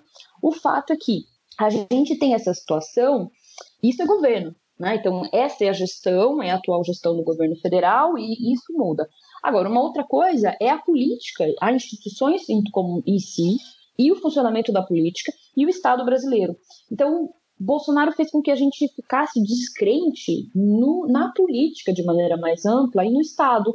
Então, é, por exemplo, é, nessa troca, né, nessa substituição do ministro da Saúde, eu lembro que eu tinha comentado publicamente uma, o fato que era muito preocupante, que era o fato de que com a, a saída do Pazuello e a entrada do Queiroga, é, você teve um, um, alguns dias ali que foi um vácuo e que ninguém respondia formalmente pela pasta, né? porque o Pazuello não estava mais assinando os documentos, o Queiroga não havia sido formalmente é, impostado como ministro, então isso é muito grave, ainda mais no momento de pandemia, quer dizer, você precisa ter uma, uma, uma coisa que só o ministro pode fazer, a gente não tem quem faça. Você tem que assinar um documento, você tem que, enfim, né? O cargo estava vazio, digamos assim, em termos leigos. E eu vi pessoas que acham que a pandemia é um absurdo e que concordam com isso, é, e que fazem críticas né, a essa gestão do Ministério da Saúde, dizendo: ah, mas a gente não tem ministro há tanto tempo, que diferença faz? Faz muita diferença. Né? Faz muita diferença, porque é, uma coisa né, é, quando, por exemplo, eu vou, vou me referir ao, ao. Cada um se refere da maneira que quiser, né? mas, por exemplo, quando eu vou me referir ao Bolsonaro, em geral, eu falo presidente Bolsonaro. Por quê? Porque se ele não tem respeito com o cargo que ele ocupa, deveria ter decoro e respeito pelo cargo que ele ocupa, eu tenho. Eu acho que a, a, presidência é uma coisa importante, a Suprema Corte é uma coisa importante. Eu posso fazer críticas à, à Suprema Corte. Aliás, isso que é o bom da democracia. Eu posso fazer crítica aos, aos ministros da Suprema Corte, posso fazer crítica ao presidente da Câmara, mas eu não quero que o, que o, que o Congresso feche. Então, eu acho que esse é o ponto. Bolsonaro colocou a gente numa situação, e isso é, é visível nos seus apoiadores, e infelizmente também tem sido visível é, nos seus críticos, que é como se a gente quisesse abandonar a política, né? Então a, a política tá tão ficou tudo tão ruim, né? Que a política ficou algo é, sujo, né? E que a gente não quer se envolver, né? E que a gente não quer ouvir falar mais. Então eu acho que essa descrença na política, nas instituições, no Estado, no lugar do Estado, né? ela é grave. Essa questão das vacinas agora também. Teve pessoas que disseram, ah, mas o Estado não está fazendo mesmo a. E não são pessoas que, que são favoráveis a, a essas medidas, mas é uma, uma situação até de desesperança, que ah, o Estado não está fazendo mesmo, então é melhor que, que alguém faça. Então, quem tem que fazer é o Estado brasileiro. Nós temos que cobrar isso, né? Então, eu acho que essa desesperança na política vai ser um legado que a gente vai levar e que eu não sei qual vai ser o futuro desses grupos, porque esses grupos, alguns deles podem sim, se a gente tiver, espero que isso não aconteça, mas se a gente tiver uma outra liderança de extrema direita que consiga é, responder à altura do que esses grupos desejam e de uma certa forma se colocar como representantes desses desejos, essa, essa figura pode crescer. Então, eu acho que é uma questão da gente pensar nesse sentido, né? De não colocar só a questão na figura em si do Bolsonaro, mas por isso que acho que é importante pensar também o, o, os apoiadores do Bolsonaro e esses anseios que estão na sociedade, porque o Bolsonaro foi muito hábil em conseguir é, capturar esses anseios e, enfim, unir esses anseios e se colocar como um representante. Mas, é, digamos, com isso eu quero dizer que o, o, a gente não pode só pensar do ponto de vista político se Bolsonaro está ou não no jogo político. É mais complexo que isso. Né? A gente tem que pensar a política para além da questão simplesmente eleitoral e pensar do ponto de vista social mais amplo. Né? O que, que significa isso? Se as pessoas vão continuar acreditando na política? A gente já tem uma situação de fragilidade por conta dos sucessivos é, é, é, governos autoritários e golpes que a gente teve no Brasil. A nossa democracia é relativamente recente, a gente entra, né, basicamente, a nossa democracia a gente está construindo né, nesse molde agora, pós-88, dos anos 90 para cá, então é muito recente, né? Então isso já leva uma série de coisas. Tem pessoas que acham que no período da ditadura era melhor, que é melhor ter ditadura do que ter democracia. Então a gente tem um, um esforço pela frente que é longo, né, para conseguir eh, construir um, um, processo minimamente democrático. É, Isabel, é... mas Isabel, você não acha que esse efeito, digamos assim, colateral de trazer para a esquerda esse, essa desilusão pela política, a impressão de que nada vai ser mudado e a próprio desestímulo ao voto, em especial, né, a, a campanha pelo não voto, que muitas vezes a gente vê sendo feita direta ou indiretamente pela direita também, parte da estratégia de manutenção deles no poder? Eu acho que sim. Eu acho que sim. Eu acho que isso é uma forma de cair no, nesse jogo. Quer dizer, a gente vai ficando. É, tem um efeito, né? E, e de novo, não estou colocando, atribuindo um juízo de moral, até porque eu acho muito complicado quando a gente diz assim, ah, isso, isso é o certo na política. Gente, as pessoas estão em contextos diferentes, cada um está lutando com, a, com os elementos que tem, estão falando de lugares diferentes, são pessoas diferentes, acho que são estratégias diferentes. Então não é uma regra, né? não estou falando assim o que seria o certo. Mas uma, uma coisa que acontece é que é, algumas pessoas, por exemplo, que se interessavam pela política, né, se interessar pela política é, é, é, ler os jornais, entender o que está acontecendo, escutar podcast, conversar, né? Elas não querem mais falar de política. Por quê? Porque é tudo tão absurdo, né? E, e a cada dia, né, a, a, a extrema-direita no Brasil produz uma sucessão de, de, de absurdos que a nossa sensação é, e, e eu acho completamente é, compreensível isso, né? por isso que eu estou falando, sem juízo de valor, eu acho que é compreensível, é que você, que as pessoas digam assim, eu não aguento mais ouvir falar de Bolsonaro. Eu que estudo isso, eu, eu tem horas que eu, enfim, eu estou exausta, né? Então, assim, você fala, eu não aguento mais isso, né? Eu não quero mais saber. Tipo, é, o exemplo, né? Quando o Bolsonaro ia lá, dava as entrevistas no cercadinho da Alvorada. Foi uma sucessão de absurdos, uma sucessão de absurdos, que aí a imprensa teve que fazer um debate, que eu acho que o debate ele é importante, e acho que a saída também de não cobrir por um tempo o, aquele cercadinho do Palácio da Alvorada, acho que foi acertada, mas o debate que a imprensa é, teve que fazer foi o seguinte, a imprensa profissional teve que fazer foi o seguinte, o que, que a gente faz? A gente continua cobrindo os absurdos e dando palco para esse nonsense, ou a gente deixa de cobrir, e aí isso é, é muito perigoso, porque a gente não vai ter, não vai, não vai ter esse, esse, não vai saber, não vai poder noticiar, não vai saber o que está acontecendo, a gente pode ficar, inclusive, é, afastado né, do, do, do, das opiniões, dos acontecimentos políticos, etc., e desses, desses eventos. Então, foi um, um, debate que se fez, né? O que, que, que, que vai fazer? Vai continuar cobrindo e dando palco para o nonsense, abandona de vez, continua cobrindo. Então é uma coisa que, que é difícil, né? É difícil para eu acho que assim, para quem trabalha com isso profissionalmente, que é o caso de jornalistas, pesquisadores, é difícil. Eu, por exemplo, eu evito muito, assim, muito, muito, muito é, re, re, replicar ou é, é dar visibilidade para falas diretamente, isso para todos os grupos, não, não, não cito o nome de grupos, não, enfim, tenha esse cuidado, porque, porque o, o, o que esses, é, é, esses atores sociais querem é visibilidade. Né? Mas, por outro lado, você tem casos, como o caso do, do, do Felipe Martin, que, que é complicado, porque assim, você não pode também simplesmente é, ter uma situação de que você tem um, um membro do governo dentro do parlamento, dentro do Senado, fazendo um gesto é, de um de gestos supremacistas brancos na fala, durante a fala né, do, do, do parlamento, e, e, também falar assim, ah, não, não vamos dar palco para ele, porque isso é normal, né, porque também isso não é, isso não é aceitável. Então, acho que a, a extrema-direita nos coloca numa situação, diariamente, que é uma situação muito difícil nesse sentido, que é, se a gente denuncia, a gente também está dando visibilidade se a gente não denuncia, o horror só cresce. Então é uma situação muito difícil, né? Então, de novo, por isso que eu estou dizendo, não é nem uma situação de dizer qual é o certo a se fazer. Não, não, eu não tenho receita de que seria o certo. Acho que cada, cada pessoa e cada grupo, cada contexto tem as armas que tem, né, para lutar contra isso. Mas o fato de que é muito difícil, sim, porque às vezes o que a gente faz é cair né, na, na armadilha, exatamente nessa armadilha que é de criar essas coisas exatamente para que a gente responda dessa forma, né?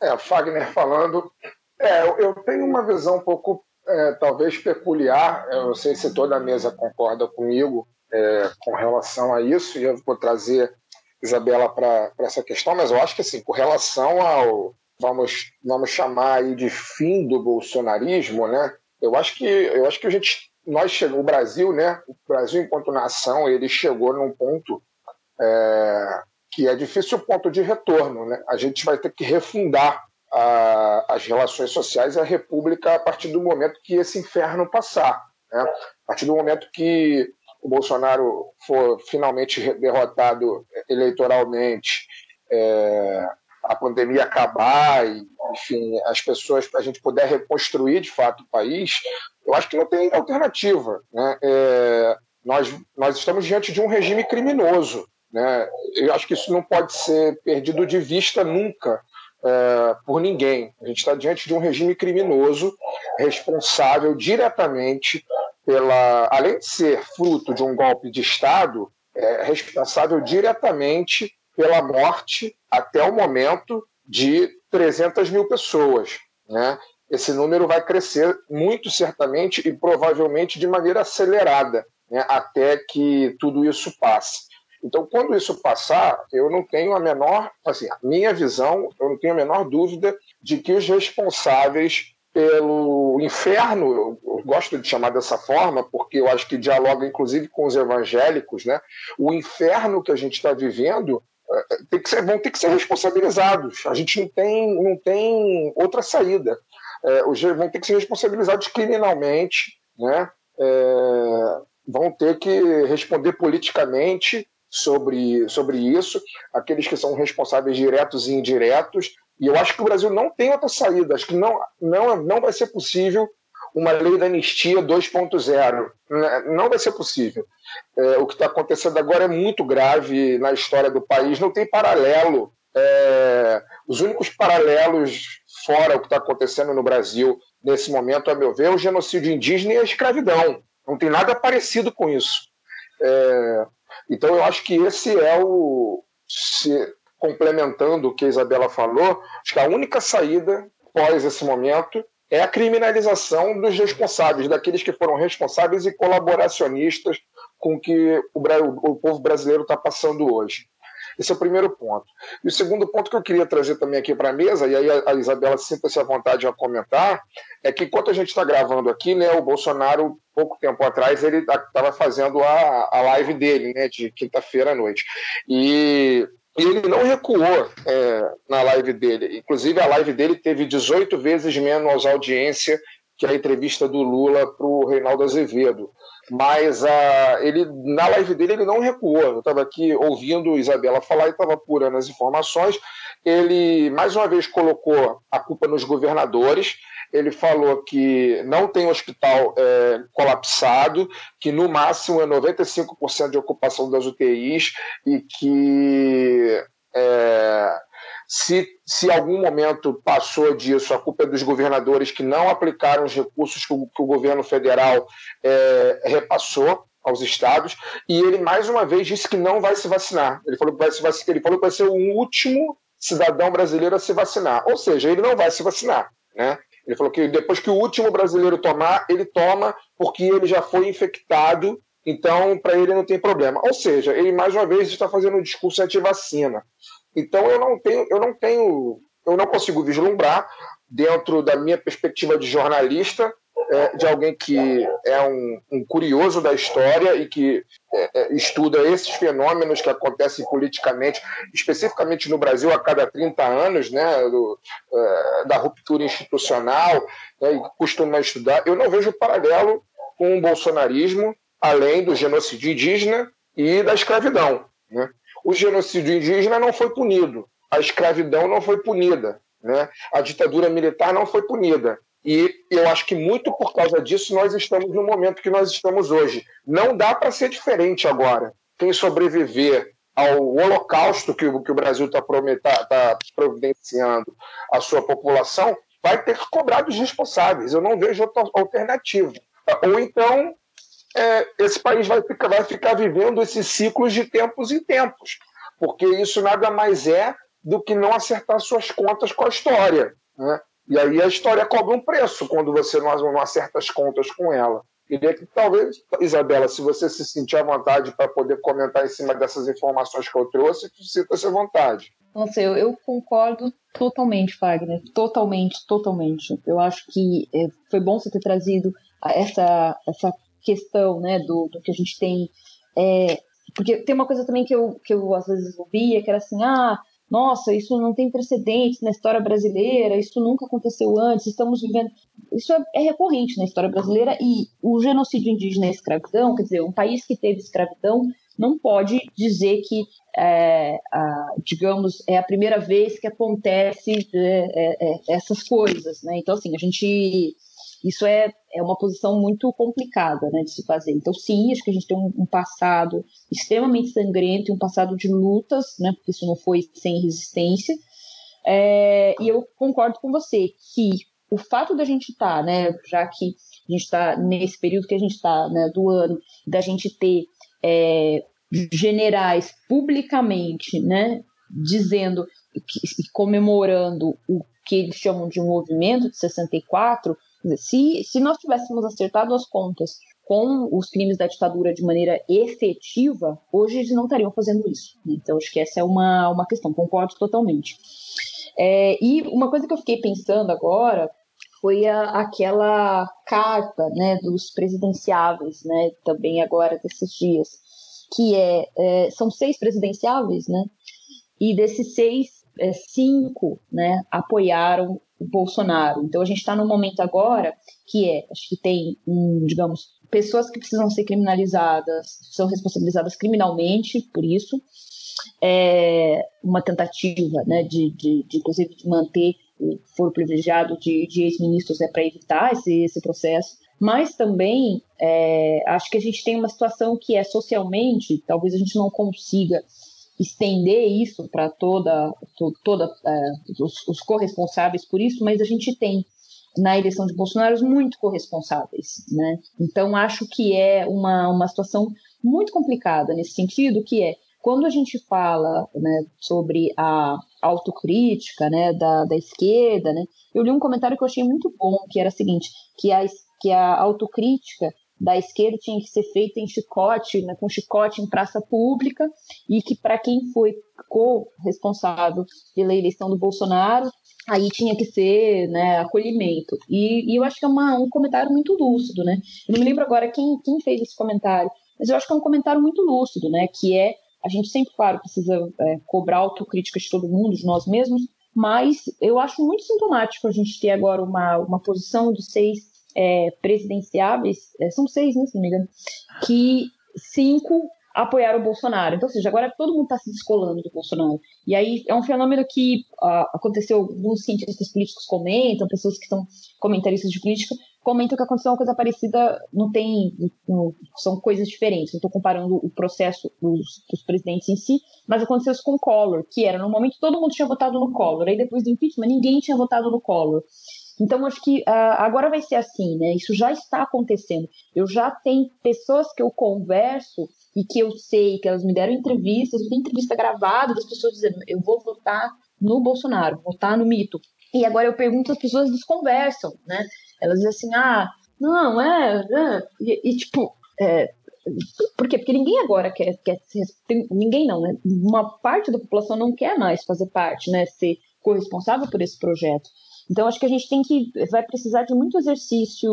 Os historiadores vão ter muito trabalho, né? porque a gente vai. E os jornalistas também. Eu acho que a gente vai precisar desse exercício constante, que não é um exercício de dizer eu falei, só um exercício de dizer é, é, eu sei o que vocês fizeram no verão passado, mas a gente não pode esquecer, né? Porque tem uma situação que é nem todo mundo que hoje é aliado são, é, são parte de, de, dessas pessoas são corresponsáveis pela, pela eleição do Bolsonaro. As pessoas podem se arrepender, mas isso não pode ser sem consequência, né? A gente não pode simplesmente esquecer e achar que está tudo bem.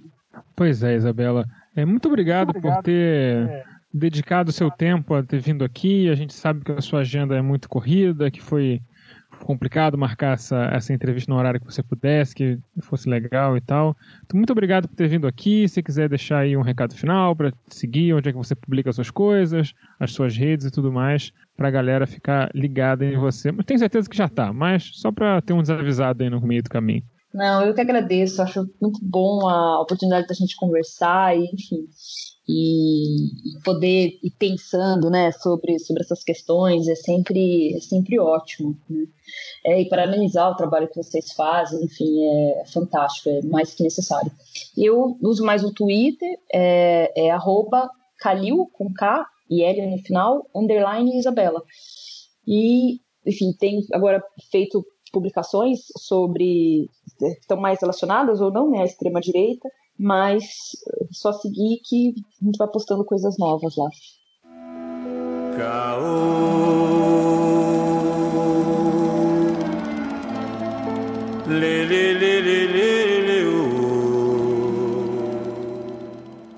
A semana foi tão louca, mas tão louca, que o dia mais louco de todos, que foi na segunda-feira, que teve todo aquele bafafá que veio do domingo, da segunda, de golpe, de cair seis ministros, de cair não sei o que, virou uma live. A gente fez uma live no YouTube, onde a gente reverbera, a gente especula sobre o que aconteceu, noticia o que aconteceu e cobre esse assunto todo. Então, se você quer saber melhor, em mais detalhes, sobre nossas opiniões e debates do que aconteceu na segunda-feira, a gente vai botar o link na descrição do episódio do, da live, você pode ir lá clicar e ver com calma. Não está anacrônico, eu acho que ainda tem muito valor no que a gente falou ali, porque boa parte das coisas se justificaram.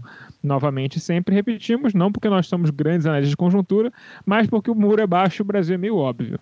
Mas qual foi o resultado de tudo que aconteceu na segunda-feira? Caíram depois os três comandantes das forças brasileiras, né?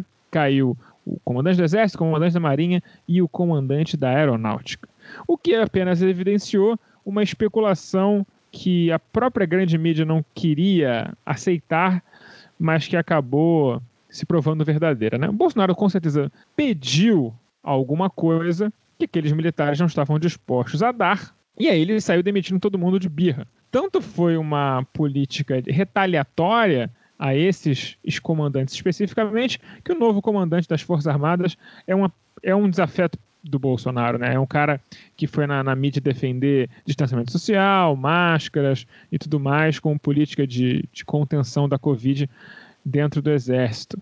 Então, assim, eu já vou passar logo a bola para vocês, não vou fazer aquele, aquele, aquela explicação de 20 minutos que eu fiz na live, que naquele dia era importante, hoje em dia nem tanto, mas me parece que o Bolsonaro ele tentou crescer para cima é, de, do mundo ao ver seu querido for chanceler acuado e ele se deu mal, né? Isso que você falou, né? Ele, ele demitiu o, o, o ministro da Defesa para demonstrar força. Só que na, na, na, na, sequência dos fatos, né, ele não conseguiu nomear o, o comandante do, do exército que, que diz, dizem, né, os, os detetivões aí de bastidores que era o preferido dele, que era o quinto da fila, eu acho que isso ia fazer uma, uma grande confusão na. Era o oitavo no... da fila, tinha que aposentar. É, ia ter que aposentar velho. um monte de gente e tal. E o, o establishment do exército conseguiu é, enquadrá-lo e através do, do novo ministro, né, para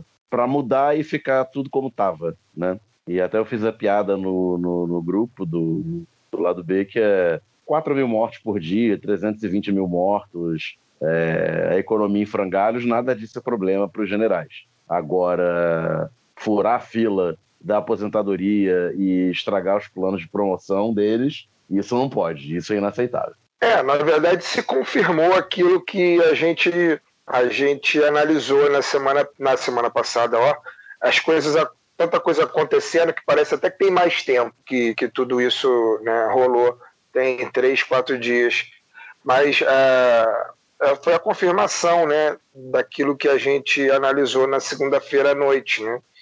É, o Bolsonaro ele ele representa ele representa e ele é uma figura do mais baixo nível político possível, né? Ele é um aquilo que o Svetan Todorov colocou no livro dele, né? Ele é um inimigo da democracia dentro da democracia, né? Para poder miná-la por dentro, né? Ele sempre foi. É, não, não existe desaviso, né? E é aí que, que fica a minha raiva, né? A minha bronca. A minha não, né? A nossa bronca, né? porque nós temos um pensamento muito parecido com relação a isso, é, com relação à, à naturalização que foi feita dessa figura durante todo o tempo que ele teve mandato parlamentar e principalmente é, durante o tempo em que ele, ele, enfim, se colocou como aspirante à presidência. Ele entrou nesse vácuo da destruição do processo político brasileiro através da Operação Lava Jato e se colocou como, como um presidenciável, né?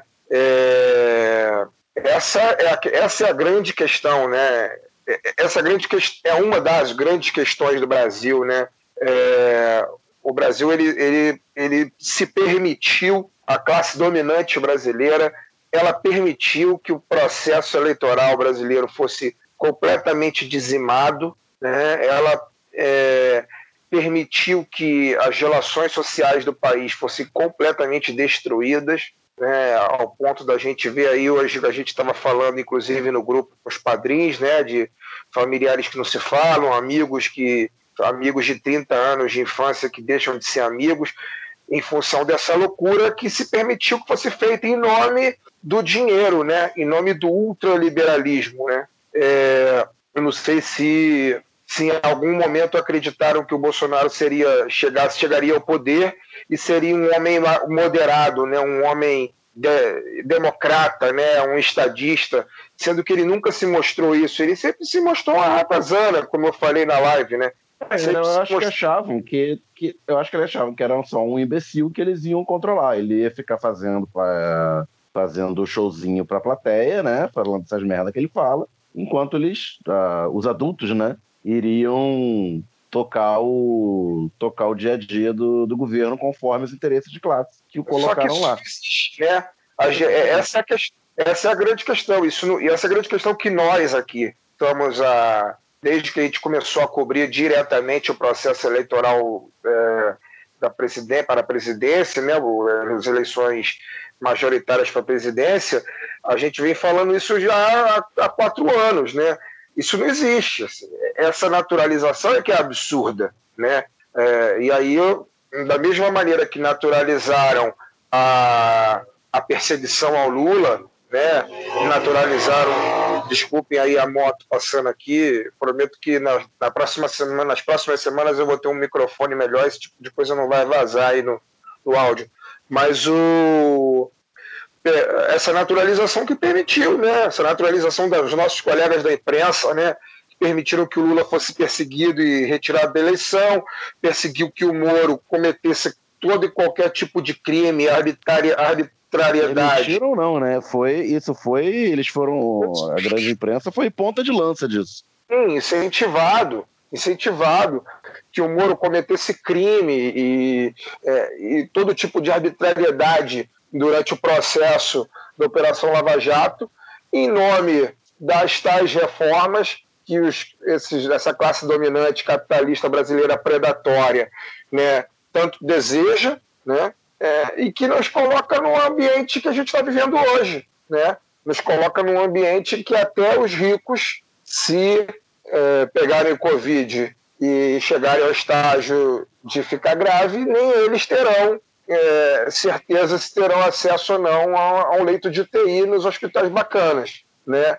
É, é isso. Na verdade, essa, essa é a grande questão é, que a gente bate aqui há tanto tempo e que eu vou bater o resto da minha vida. E aí, quando eu falo né, sobre criminalização, sobre colaboracionismo, né, essa galera toda está incluída nisso. Essa galera toda tem que responder, é, cada um a seu, né, a seu, ao seu grau, vamos dizer assim, né, porque muito bem como colocou a, nossa entrevistada Isabela, tem aquele cara que é o apoiador e que infelizmente estava cego ou não tem conhecimento suficiente e apoiou e tal. Mas a gente tem aqueles. A, a gente, infelizmente, sabe que existe e conhece, né? se não pessoalmente, é, conhece é, da, da mídia, enfim, dos espaços de poder, que sabiam muito bem o que estavam apoiando sabiam muito bem que estavam apoiando, sabiam muito bem o risco que representava para para uma democracia que em si é super frágil, sempre foi super frágil, né? estava em processo de construção, né? É uma democracia que nem nos governos mais democráticos nós acreditávamos que ela fosse sólida, porque eu falo por mim, eu nunca acreditei. O, o Lula, por exemplo, enquanto foi presidente, eu me lembro dele dar algumas declarações de que a democracia brasileira era sólida. E eu nunca acreditei nisso. Não por ele, né? Nunca acreditei que, que, que as classes dominantes não pudessem dar um golpe de Estado e retomar o poder como deram em 2016. Então, eu acho que, que é isso, né? Chegamos a um estágio que a gente tem um presidente da República eleito pelo voto popular abertamente golpista. Né? Além de ser fruto, não basta o ser fruto de um golpe, mas ele é abertamente golpista, porque ele tentou dar um autogolpe, até esse momento não conseguiu, né? mas até o final do mandato dele, que eu não tenho certeza se vai, se, se vai ser finalizado do ponto de vista do, do próprio calendário eleitoral, mas até o momento que ele sair do poder, nada garante que ele não tente outros de outras formas é, e, e, quem sabe até mais violentos, né? Do é, que a é. forma que ele então, tentou agora. E eu acho que ele não tentou de uma forma só, não, cara. Eu acho que ele deve ter tentado acionar as forças auxiliares, né? As polícias, os bombeiros. Para quem não sabe, bombeiro tem direito a porte de arma no Brasil, inclusive bombeiro miliciano tem a roda aqui no Rio de Janeiro. É, eu sempre achei muito bizarro o bombeiro ter direito a porra de arma, porque não tem nenhuma compatibilidade com a função que eles exercem na sociedade, mas enfim. Ele tentou. O bombeiro vai atirar no fogo. Vai dar tiro. tiro é, assim que resolve incêndio, não é? É o básico, todo mundo tem que saber esse tipo de informação. Mas assim, o cara. O cara tentou, bicho. Ele tentou. Ele tentou puxar apoio, deve ter tentado arrumar uma, um, botar uma galera para marchar no, no dia 31, não conseguiu. Ele tentou. Tanto que o, o, lá, o comandante da Bahia, já, a primeira coisa que ele fala é que a tropa tá unida e não tem nada desse papo aí não, do lado do, rapaz que cometeu suicídio por policial para se martirizar na Bahia. Teve um caso de um bombeiro que tocou fogo numa, numa emissora de televisão no interior do Brasil, agora eu perdi a matéria aqui, Ontem também foi preso também outro lobo solitário desses, claramente é, hiper bolsonarista. Então, assim, e aliás, um, bombeiro que toca fogo em alguma coisa é uma pessoa que devia ser uma punição maior, né? Porque é foda. É, mas, enfim, a gente está vendo que ele está tentando de tudo. As pessoas que são mais fanáticas estão ficando desesperadas ao ponto de. Porque eu acho que essas atitudes também são sintomáticas de uma base que está desesperada vendo o mito dele ruir. E eles querem que o mito dele fique bem. E é, é tipo aquela coisa do, do pai que comete algum, algum exagero para agradar o filho ou a filha, sabe? Eu acho que tá nesse, nesse tipo de relação, assim, tipo, o meu mito não pode cair, eu vou fazer isso aqui pro meu mito. E, e o desespero não é só. O, o, desespero emana do Bolsonaro e contagia a turma dele. O que, na minha opinião, mostra que ele está, como disse a, a, a, Isabela e como disse é, vocês, né, disseram vocês antes de mim, o cara está completamente perdido. É, se a gente reparar, né, é, antes de eu passar para o Daniel, se a gente reparar na, nas redes sociais onde eles são mais atuantes, né, principalmente o Twitter, que é onde eu controlo mais, porque é a que eu uso mais, né? Eu não tenho Facebook. É, eles estão bastante calados, né? Os filhos estão bastante calados. A gente não tem visto nem o Carluxo, nem o, o, o Flávio costuma ser mais discreto, até porque ele está ah, diretamente enrolado aí com esses processos da justiça, né? De, de corrupção. É, mas a gente não tem visto o, o, Carlos e o Eduardo, que sempre são extremamente estridentes, né?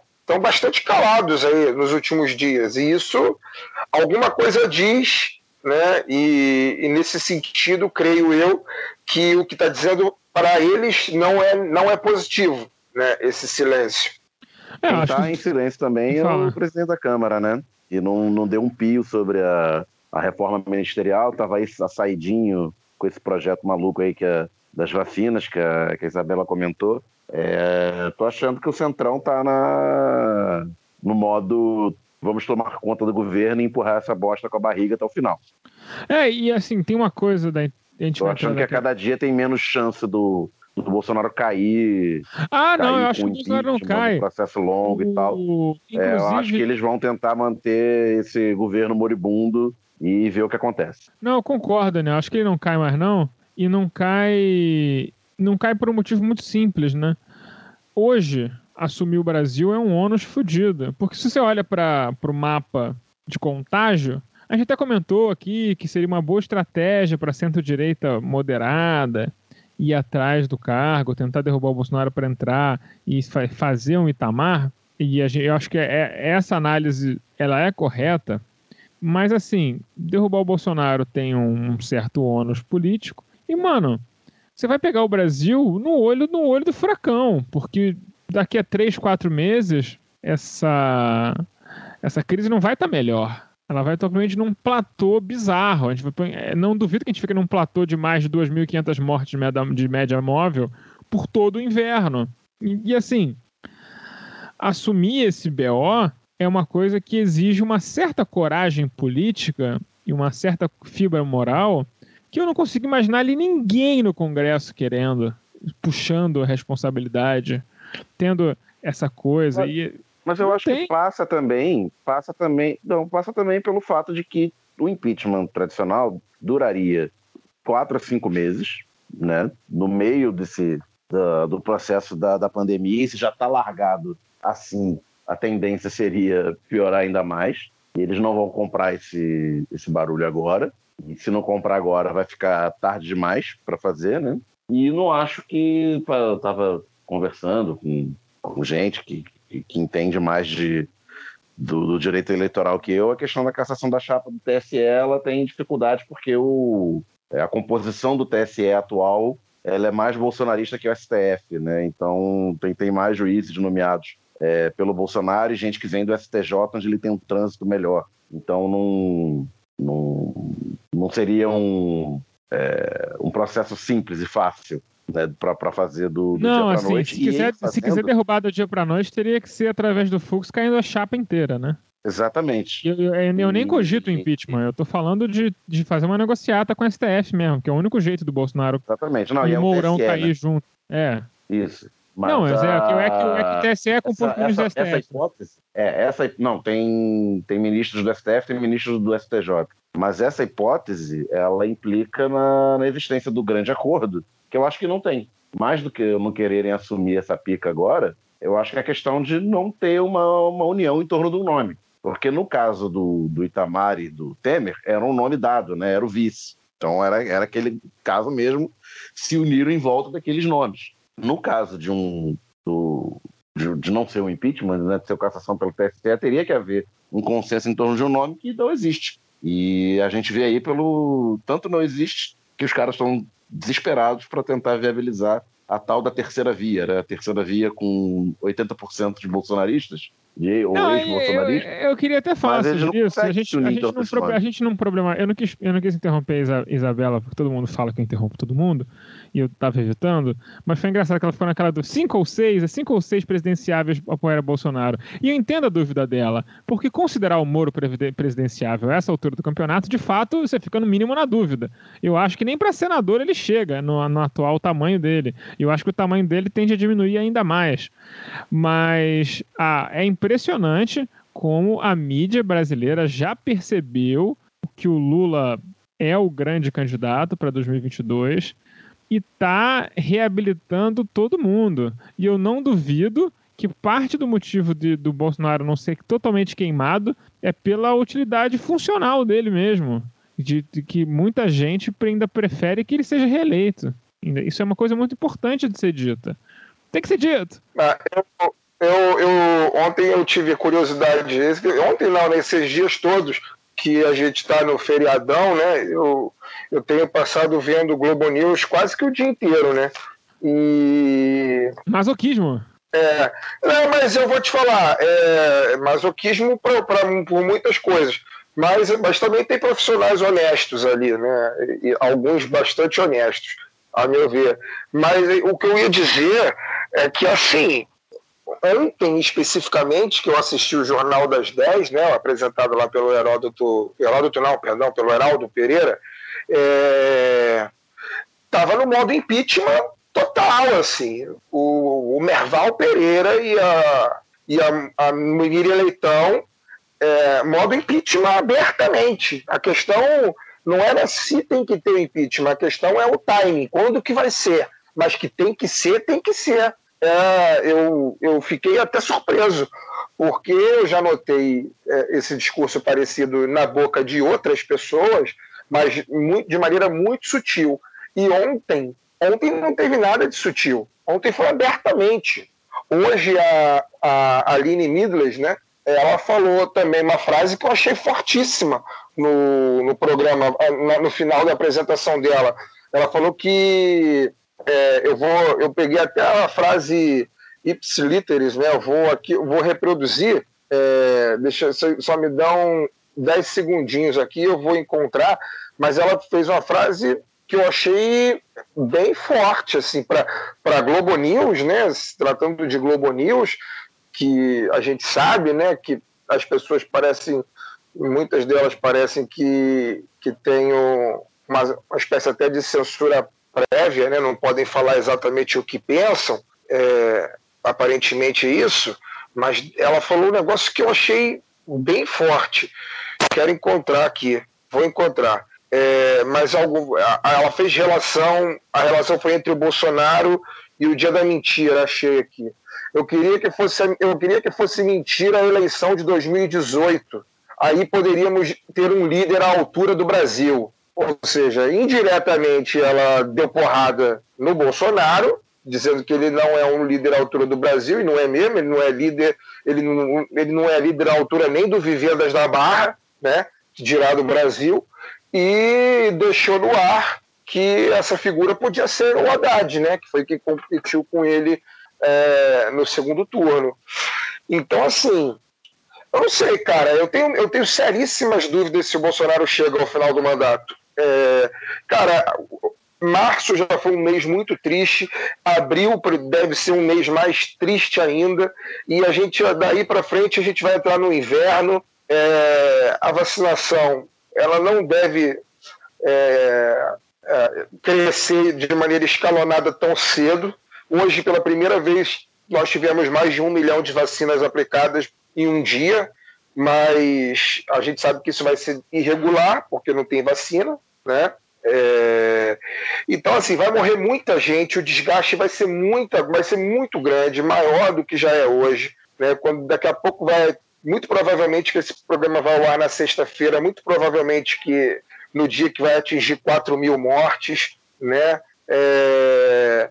Então, assim, o desgaste vai ser muito grande, cara. Eu, eu tenho seríssimas dúvidas se, se essa figura chega ao, ao final do mandato. E, e diria a vocês que minha preocupação maior do que se chega ou não ao final do mandato é o que a gente vai fazer depois que esse mandato acabar. Porque, como eu disse na, na entrevista com, com a Isabela, não vejo a menor possibilidade do Brasil voltar a ser um lugar minimamente respeitado e um lugar minimamente salubre para quem, quem vive aqui, se essas pessoas não forem criminalizadas e responderem pelos seus atos. Não vejo. O Brasil não é os Estados Unidos, né, que, é, queira ou não, eles né, têm o capitalismo deles lá, eles, eles se viram à maneira deles e, e é isso, não é fácil dar golpe de Estado lá como é aqui, tanto que o Trump tentou dar e não conseguiu, né?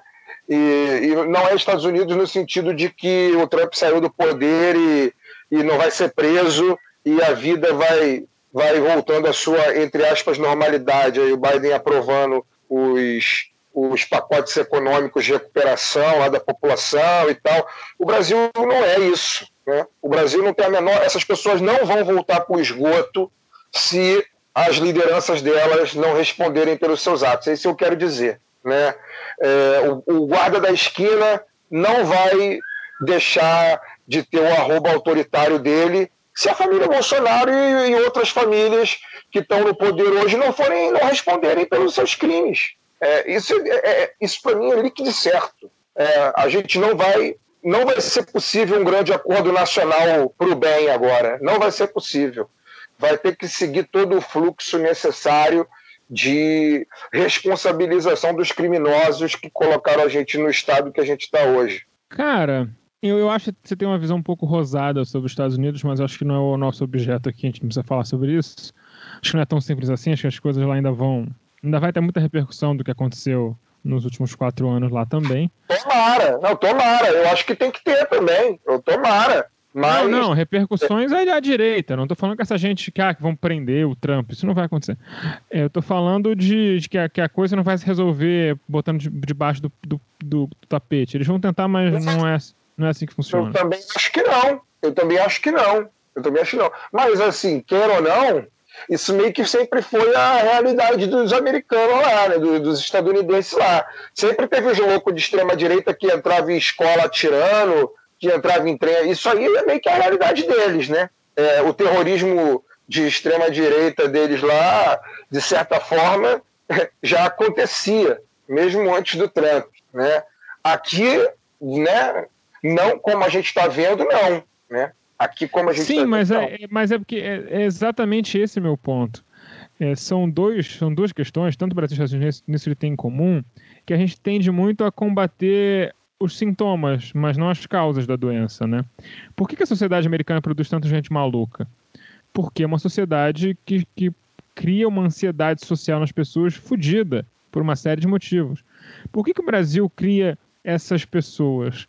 Bom, em parte por uma questão socioeconômica e uma parte uma questão histórica, da gente ficar passando pano para essas merdas. Então, óbvio, a gente não pode mais passar pano para isso. É, tem, que, tem que seguir lá a música do Chico e tem que cobrar com juros mesmo. E não é de uma forma metafórica, de uma forma literal. Essas pessoas têm que ter suas vidas destruídas. Não é prender o Bolsonaro. É prender, é expropriar todos, todo o dinheiro que ele ganhou, entendeu? É ir atrás de todos os bens que ele, já, que, que ele, que ele manipulou ir atrás de todos os laranjas, ir atrás de tudo. É desmontar toda a estrutura que esse desgraçado criou na vida dele. E todas as pessoas que se, beneficiaram dela. Infelizmente, isso não é o suficiente, mas é alguma coisa. Porque eu concordo muito com a coluna do Celso Rocha Barros no, na Folha dessa semana, que ele fala assim: tá, Bolsonaro é culpado, mas quem não tira o Bolsonaro de lá? Quem se omite? Quem se omitiu nesse período todo? Não é também culpado? E é todos os deputados que não assinaram um pedido de impeachment em algum momento, e olha que são mais de 70, também tinham que ser responsabilizados como se o Bolsonaro fossem. E todos aqueles homens do mercado financeiro e da grande burguesia tinham que ser responsabilizados como se o Bolsonaro fossem, porque eles são todos sócios nisso. E isso, infelizmente, eu tenho certeza que a gente não vai ter. Mas é para refundar o Brasil, isso era o mínimo. E o outro mínimo para refundar o Brasil, que eu quero até trazer o Daniel para essa conversa, é que a gente tem que devolver o Brasil ao status quo antes do golpe, né? Revogar teto de gastos, revogar reforma trabalhista. Se sem isso aí, não dá nem para governar, né, Daniel? Olha, a reforma trabalhista eu acho que não vai ser revogada, não. E vão haver novas, novas demandas futuramente para mais liberalização ainda.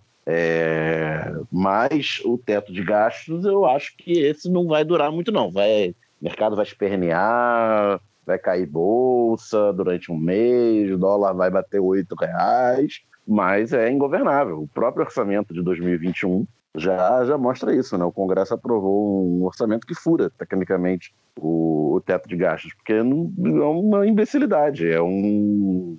Como se você se, se o ouvinte voltar nos nossos programas lá de 2016, é, vai ter programa que eu falo isso, né? É um, é um mecanismo de pureza ideológica liberal você fixar um, um teto de gastos, fixar constitucionalmente é, um teto de gastos tendo por base o ano anterior. E na época, o ano anterior já era um orçamento deprimido, né? porque era um orçamento em cima de ano de crise econômica, que tinha sido 2015.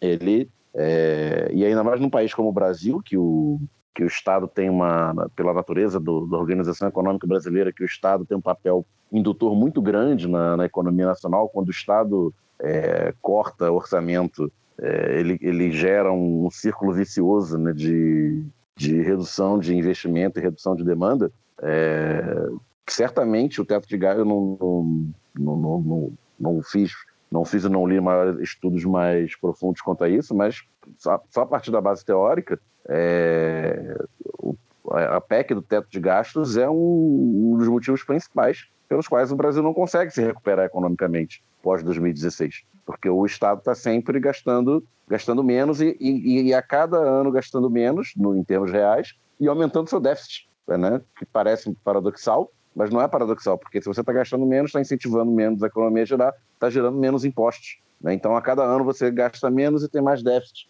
E, e a PEC, ela é isso, ela torna o Brasil ingovernável, ela vai ter que cair em, em algum momento. As reformas da Previdência trabalhistas, eu acho que não vão ter esse peso, a não ser que haja uma grande mobilização social que consiga Cara, sendo, sendo muito cínico, sendo muito cínico, a reforma da previdência vai perder objeto com essa pandemia. A quantidade de o gap. É, não eu tava sei, lendo. Não eu, não, eu chega... tava. Não, eu tô falando sério. Eu tava lendo o cara da Associação das Funerárias Brasileiras, que deve ser uma reunião deve ser só gente. Deve ser maravilhoso esse tipo de reunião de, de setor, né?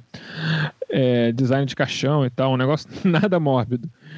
Mas o cara falou que o, eles estão enterraram nessa pandemia o que eles estavam projetando para enterrar nos próximos 20 anos, cara.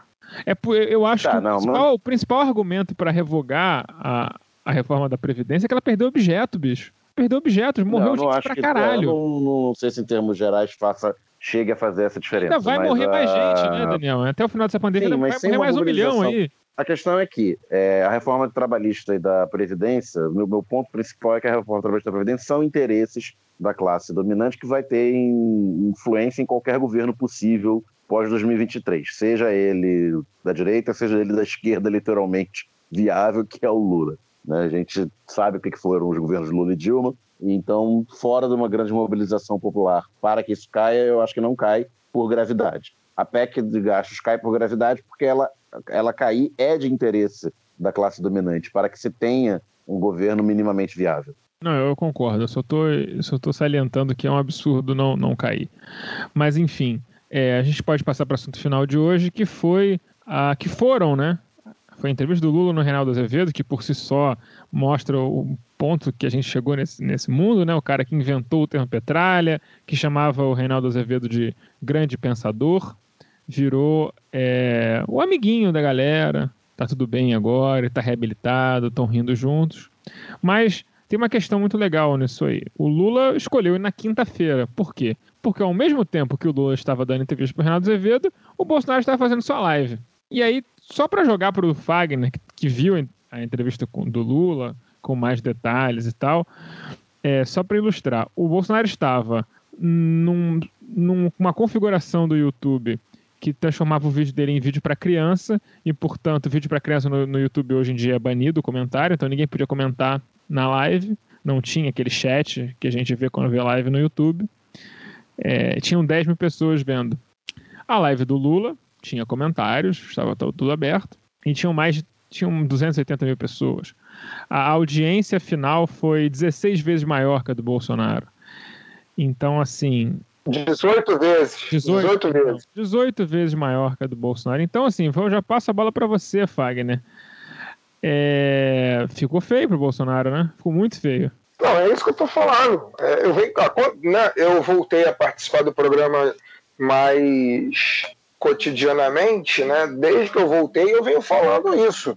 Se o, o ouvinte for pegar aí as últimas, as últimas participações, vai, vai ver. Eu falo que esse governo ele não tem como, cara. Ele não, ele não tem como se restabelecer. O governo Bolsonaro agora é só ladeira abaixo. É só ladeira abaixo. Ele não tem a menor possibilidade de aumentar sua popularidade diante de tudo que aconteceu. Né? Mas, mas ele falou na live que ia vacinar os profissionais das lotéricas, cara. Agora ele vai ganhar muita popularidade. É, enfim, é, é, é isso, assim. Tirando essas bizarrices, que a gente não consegue nem entender o argumento, né? Isso aí a gente não consegue nem entender o argumento. nem, nem, nem consigo entender por que o funcionário da lotérica. É, isso aí, sabe o que, que parece? Parece aquele, aquele dia que o Aécio Neves estava no debate eleitoral com, no primeiro turno para as eleições de 2014, que ele encheu a boca para falar que o Armínio Fraga seria o ministro da Fazenda dele, como se o Armínio Fraga fizesse ele ganhar voto para caralho, assim, né? Agora a Dona Maria, que está né, lá no sertão, vê o, o debate e fala, agora sim vou votar nesse cara aí, porque o Armínio Fraga vai ser o ministro da Fazenda. É, eu, lembro, agora... eu lembro que na época eu falei que todo mundo que se empolgava com o Armínio Fraga já votava no AES. Exatamente. Né? Então, assim, o argumento é meio que parecido. Tipo assim, até parece que, popular, que, né, que a popularidade dele vai crescer pra cacete, né, ele prometendo votar, prometendo é, vacinar primeiro funcionários de lotérica, né? Tipo, ele, tem uma obsessão, ele tem uma certa obsessão por lotérica, né? Porque desde os decretos dele. Ele tem obsessão por milícia, ele tem uma obsessão por garimpeiro, ele tem obsessão por tudo isso. Tá, mas é porque lotérica é uma coisa meio besta, né? Tipo assim. É, é, é, enfim. Ele é, será e... que ele é viciado em raspadinha? Viciado em. É viciado em. Deve ser. Ah, ele tem obsessão com métodos de enriquecimento rápido. É, é. Rachadinha, garimpo, é, lotérica, qualquer método de enriquecimento rápido ou de lavagem, Isso. de possível lavagem de dinheiro, ele tem obsessão. Isso. Então, é, não tem como, cara. Esse governo não tem como. Esse governo não tem como. É, é daí, é, é só ladeira abaixo. Assim, é uma pena. É uma pena que a gente assista tudo isso enquanto estão morrendo 4 mil pessoas por dia nos hospitais, né? Porque assistir tudo, assistir a derrocada desse governo é, em circunstâncias, entre aspas, normais, né? É, sem, sem a pandemia para matar essa quantidade de gente por dia, seria muito engraçado. Eu estaria dando muita risada diária vendo esse governo é, desmoronar dia a dia. É, não tem como, cara.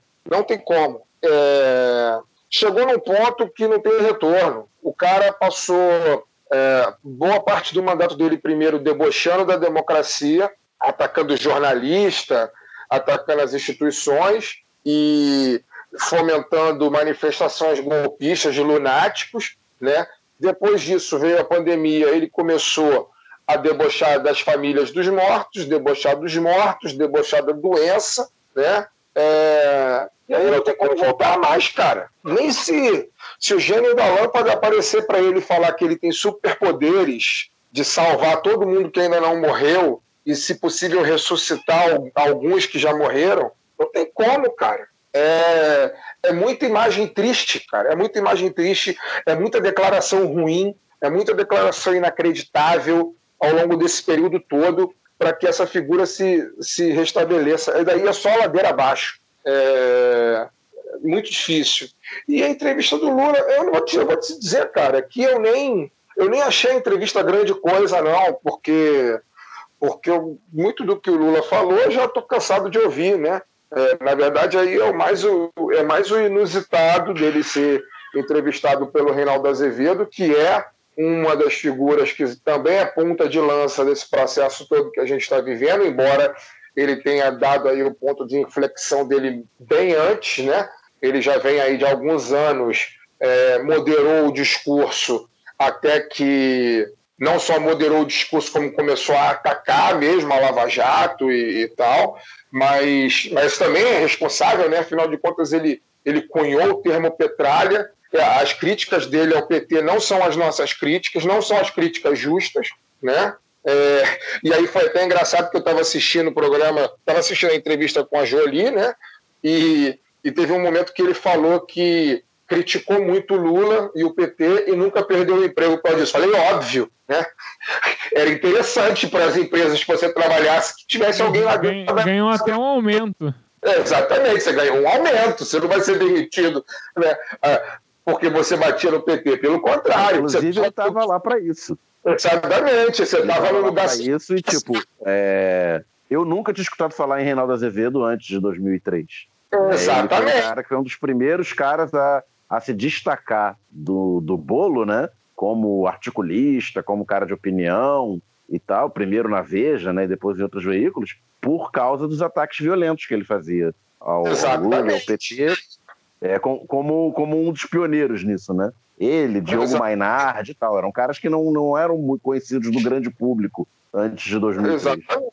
É a mesma coisa que a Globo News me contratar hoje e falou: ó, você vai estar aqui só para bater no Bolsonaro. Pô, aí é o melhor dos mundos, né? É o melhor. Eu vou estar lá batendo pelo justo e vou estar recebendo para isso. Aí é o, é o supra-sumo, né?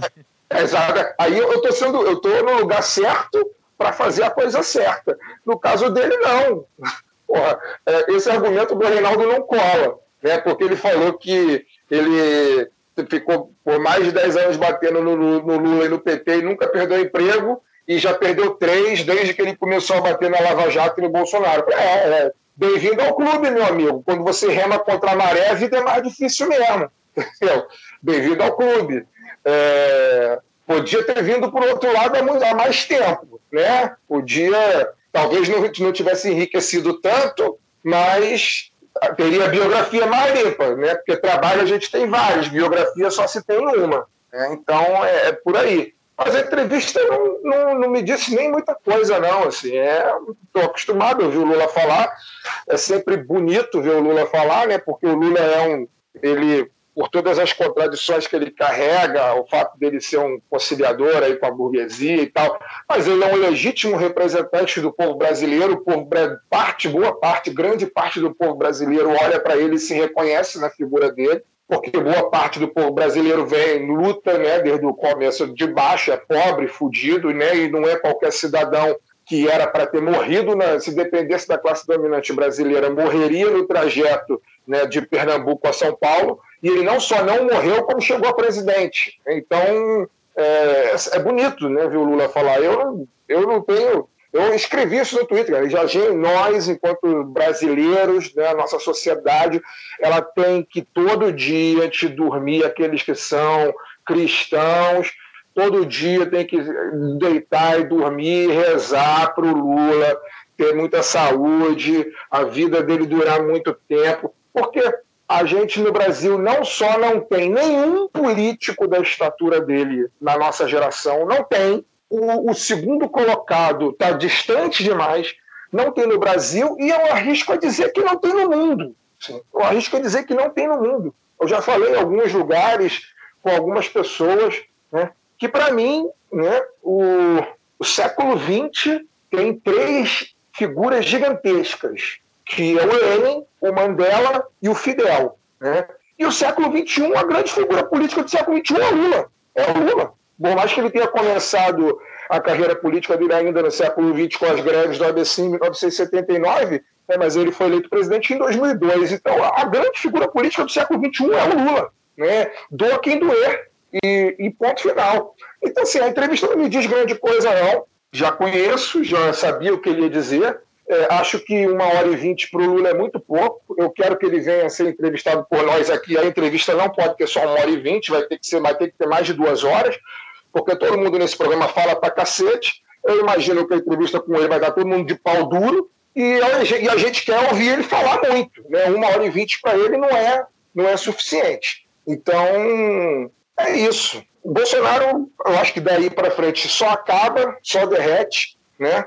Resta saber o que a nossa classe dominante é, aceitará no lugar, né? Hoje eu acho que o Lula é a figura a, a ser eleita em 2022. Mas é, a nossa classe dominante pode arrumar ainda aí um. Está fazendo força, e como eu falei há três, há três programas atrás, está fazendo força para poder criar um candidato que herde o espólio do antipetismo, do bolsonarismo e do antipetismo, né? E essa figura pode ser, sim, o Ciro Gomes, pode ser o Dória. O Dória eu já acho menos, porque o Dória também, a rejeição dele cresceu demais. Mas o Ciro Gomes pode ser. Pode... A ine... Mas a, ine... a inexpressividade política de toda essa, essa galera é conjunta, é muito grande, né, cara? Porque assim, o, Lu... o Ciro foi o que eu falei até brincadeira lá. Não pode ver um 12% que ele vai logo correndo atrás, né? Que esse aí é o número mágico dele. Acho que ele foi pro PDT não foi por causa do, de tentar herdar o, o, o Brizola, não. É que ele gosta muito do número 12. É uma coisa cabalística dele, sei lá. Então, assim, o Dória é um cara que tem muita rejeição, ele tem uma coisa confortável ali no estado de São Paulo. Cara, o Mandetta é um cara, é um baixo clero do centrão qualquer aí que, entendeu? Que era lobista de plano de saúde e estava só no lugar certo, na hora certa, não era um completo imbecil, sabe? Lobista assim, de saúde não reeleito em 2018. É, um cara assim, sujo, baixo, lixão, assim, sabe? Enfim, nada a ver. O Luciano Huck eu nem vou comentar. Eu não sei nem porque consideram ele um ator político. Ele é um furingo qualquer aí de ator de televisão, sabe? Tratam o Luciano Huck diferente de como, sei lá, como tratam o Faustão, porque são a mesma coisa, porra, foda-se. O Galvão, essas porra. Sim.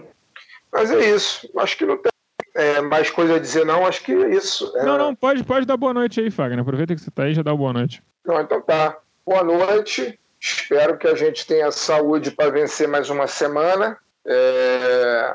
Semana que vem estamos juntos. Ainda não vou estar com meu microfone novo. Comprei um microfone novo, porque vem novidades aí no lado B. É... Comprei um microfone novo, mas não vai, acho que não vai chegar a tempo, não. Então, vocês vão ouvir, ouvir minha voz ainda com chiado, com barulho de cachorro no fundo, mas é o que tem para o momento. Então é isso. Um abraço para vocês. Vamos acompanhar os próximos acontecimentos. Valeu. Boa noite, Daniel Soares. Valeu, gente. Boa noite. Até quinta-feira. Eu também dou uma boa noite rápido para todo mundo. Boa noite para vocês que acompanharam aqui, que teve a entrevista da Isabela. Acho que foi um programa bem legal. Que se vocês boiaram em alguma coisa, vejam a nossa live lá no YouTube que vocês vão entender tudo. Tudo fará sentido na cabeça de vocês. E é isso, gente. Até semana que vem com mais um lado B do Rio.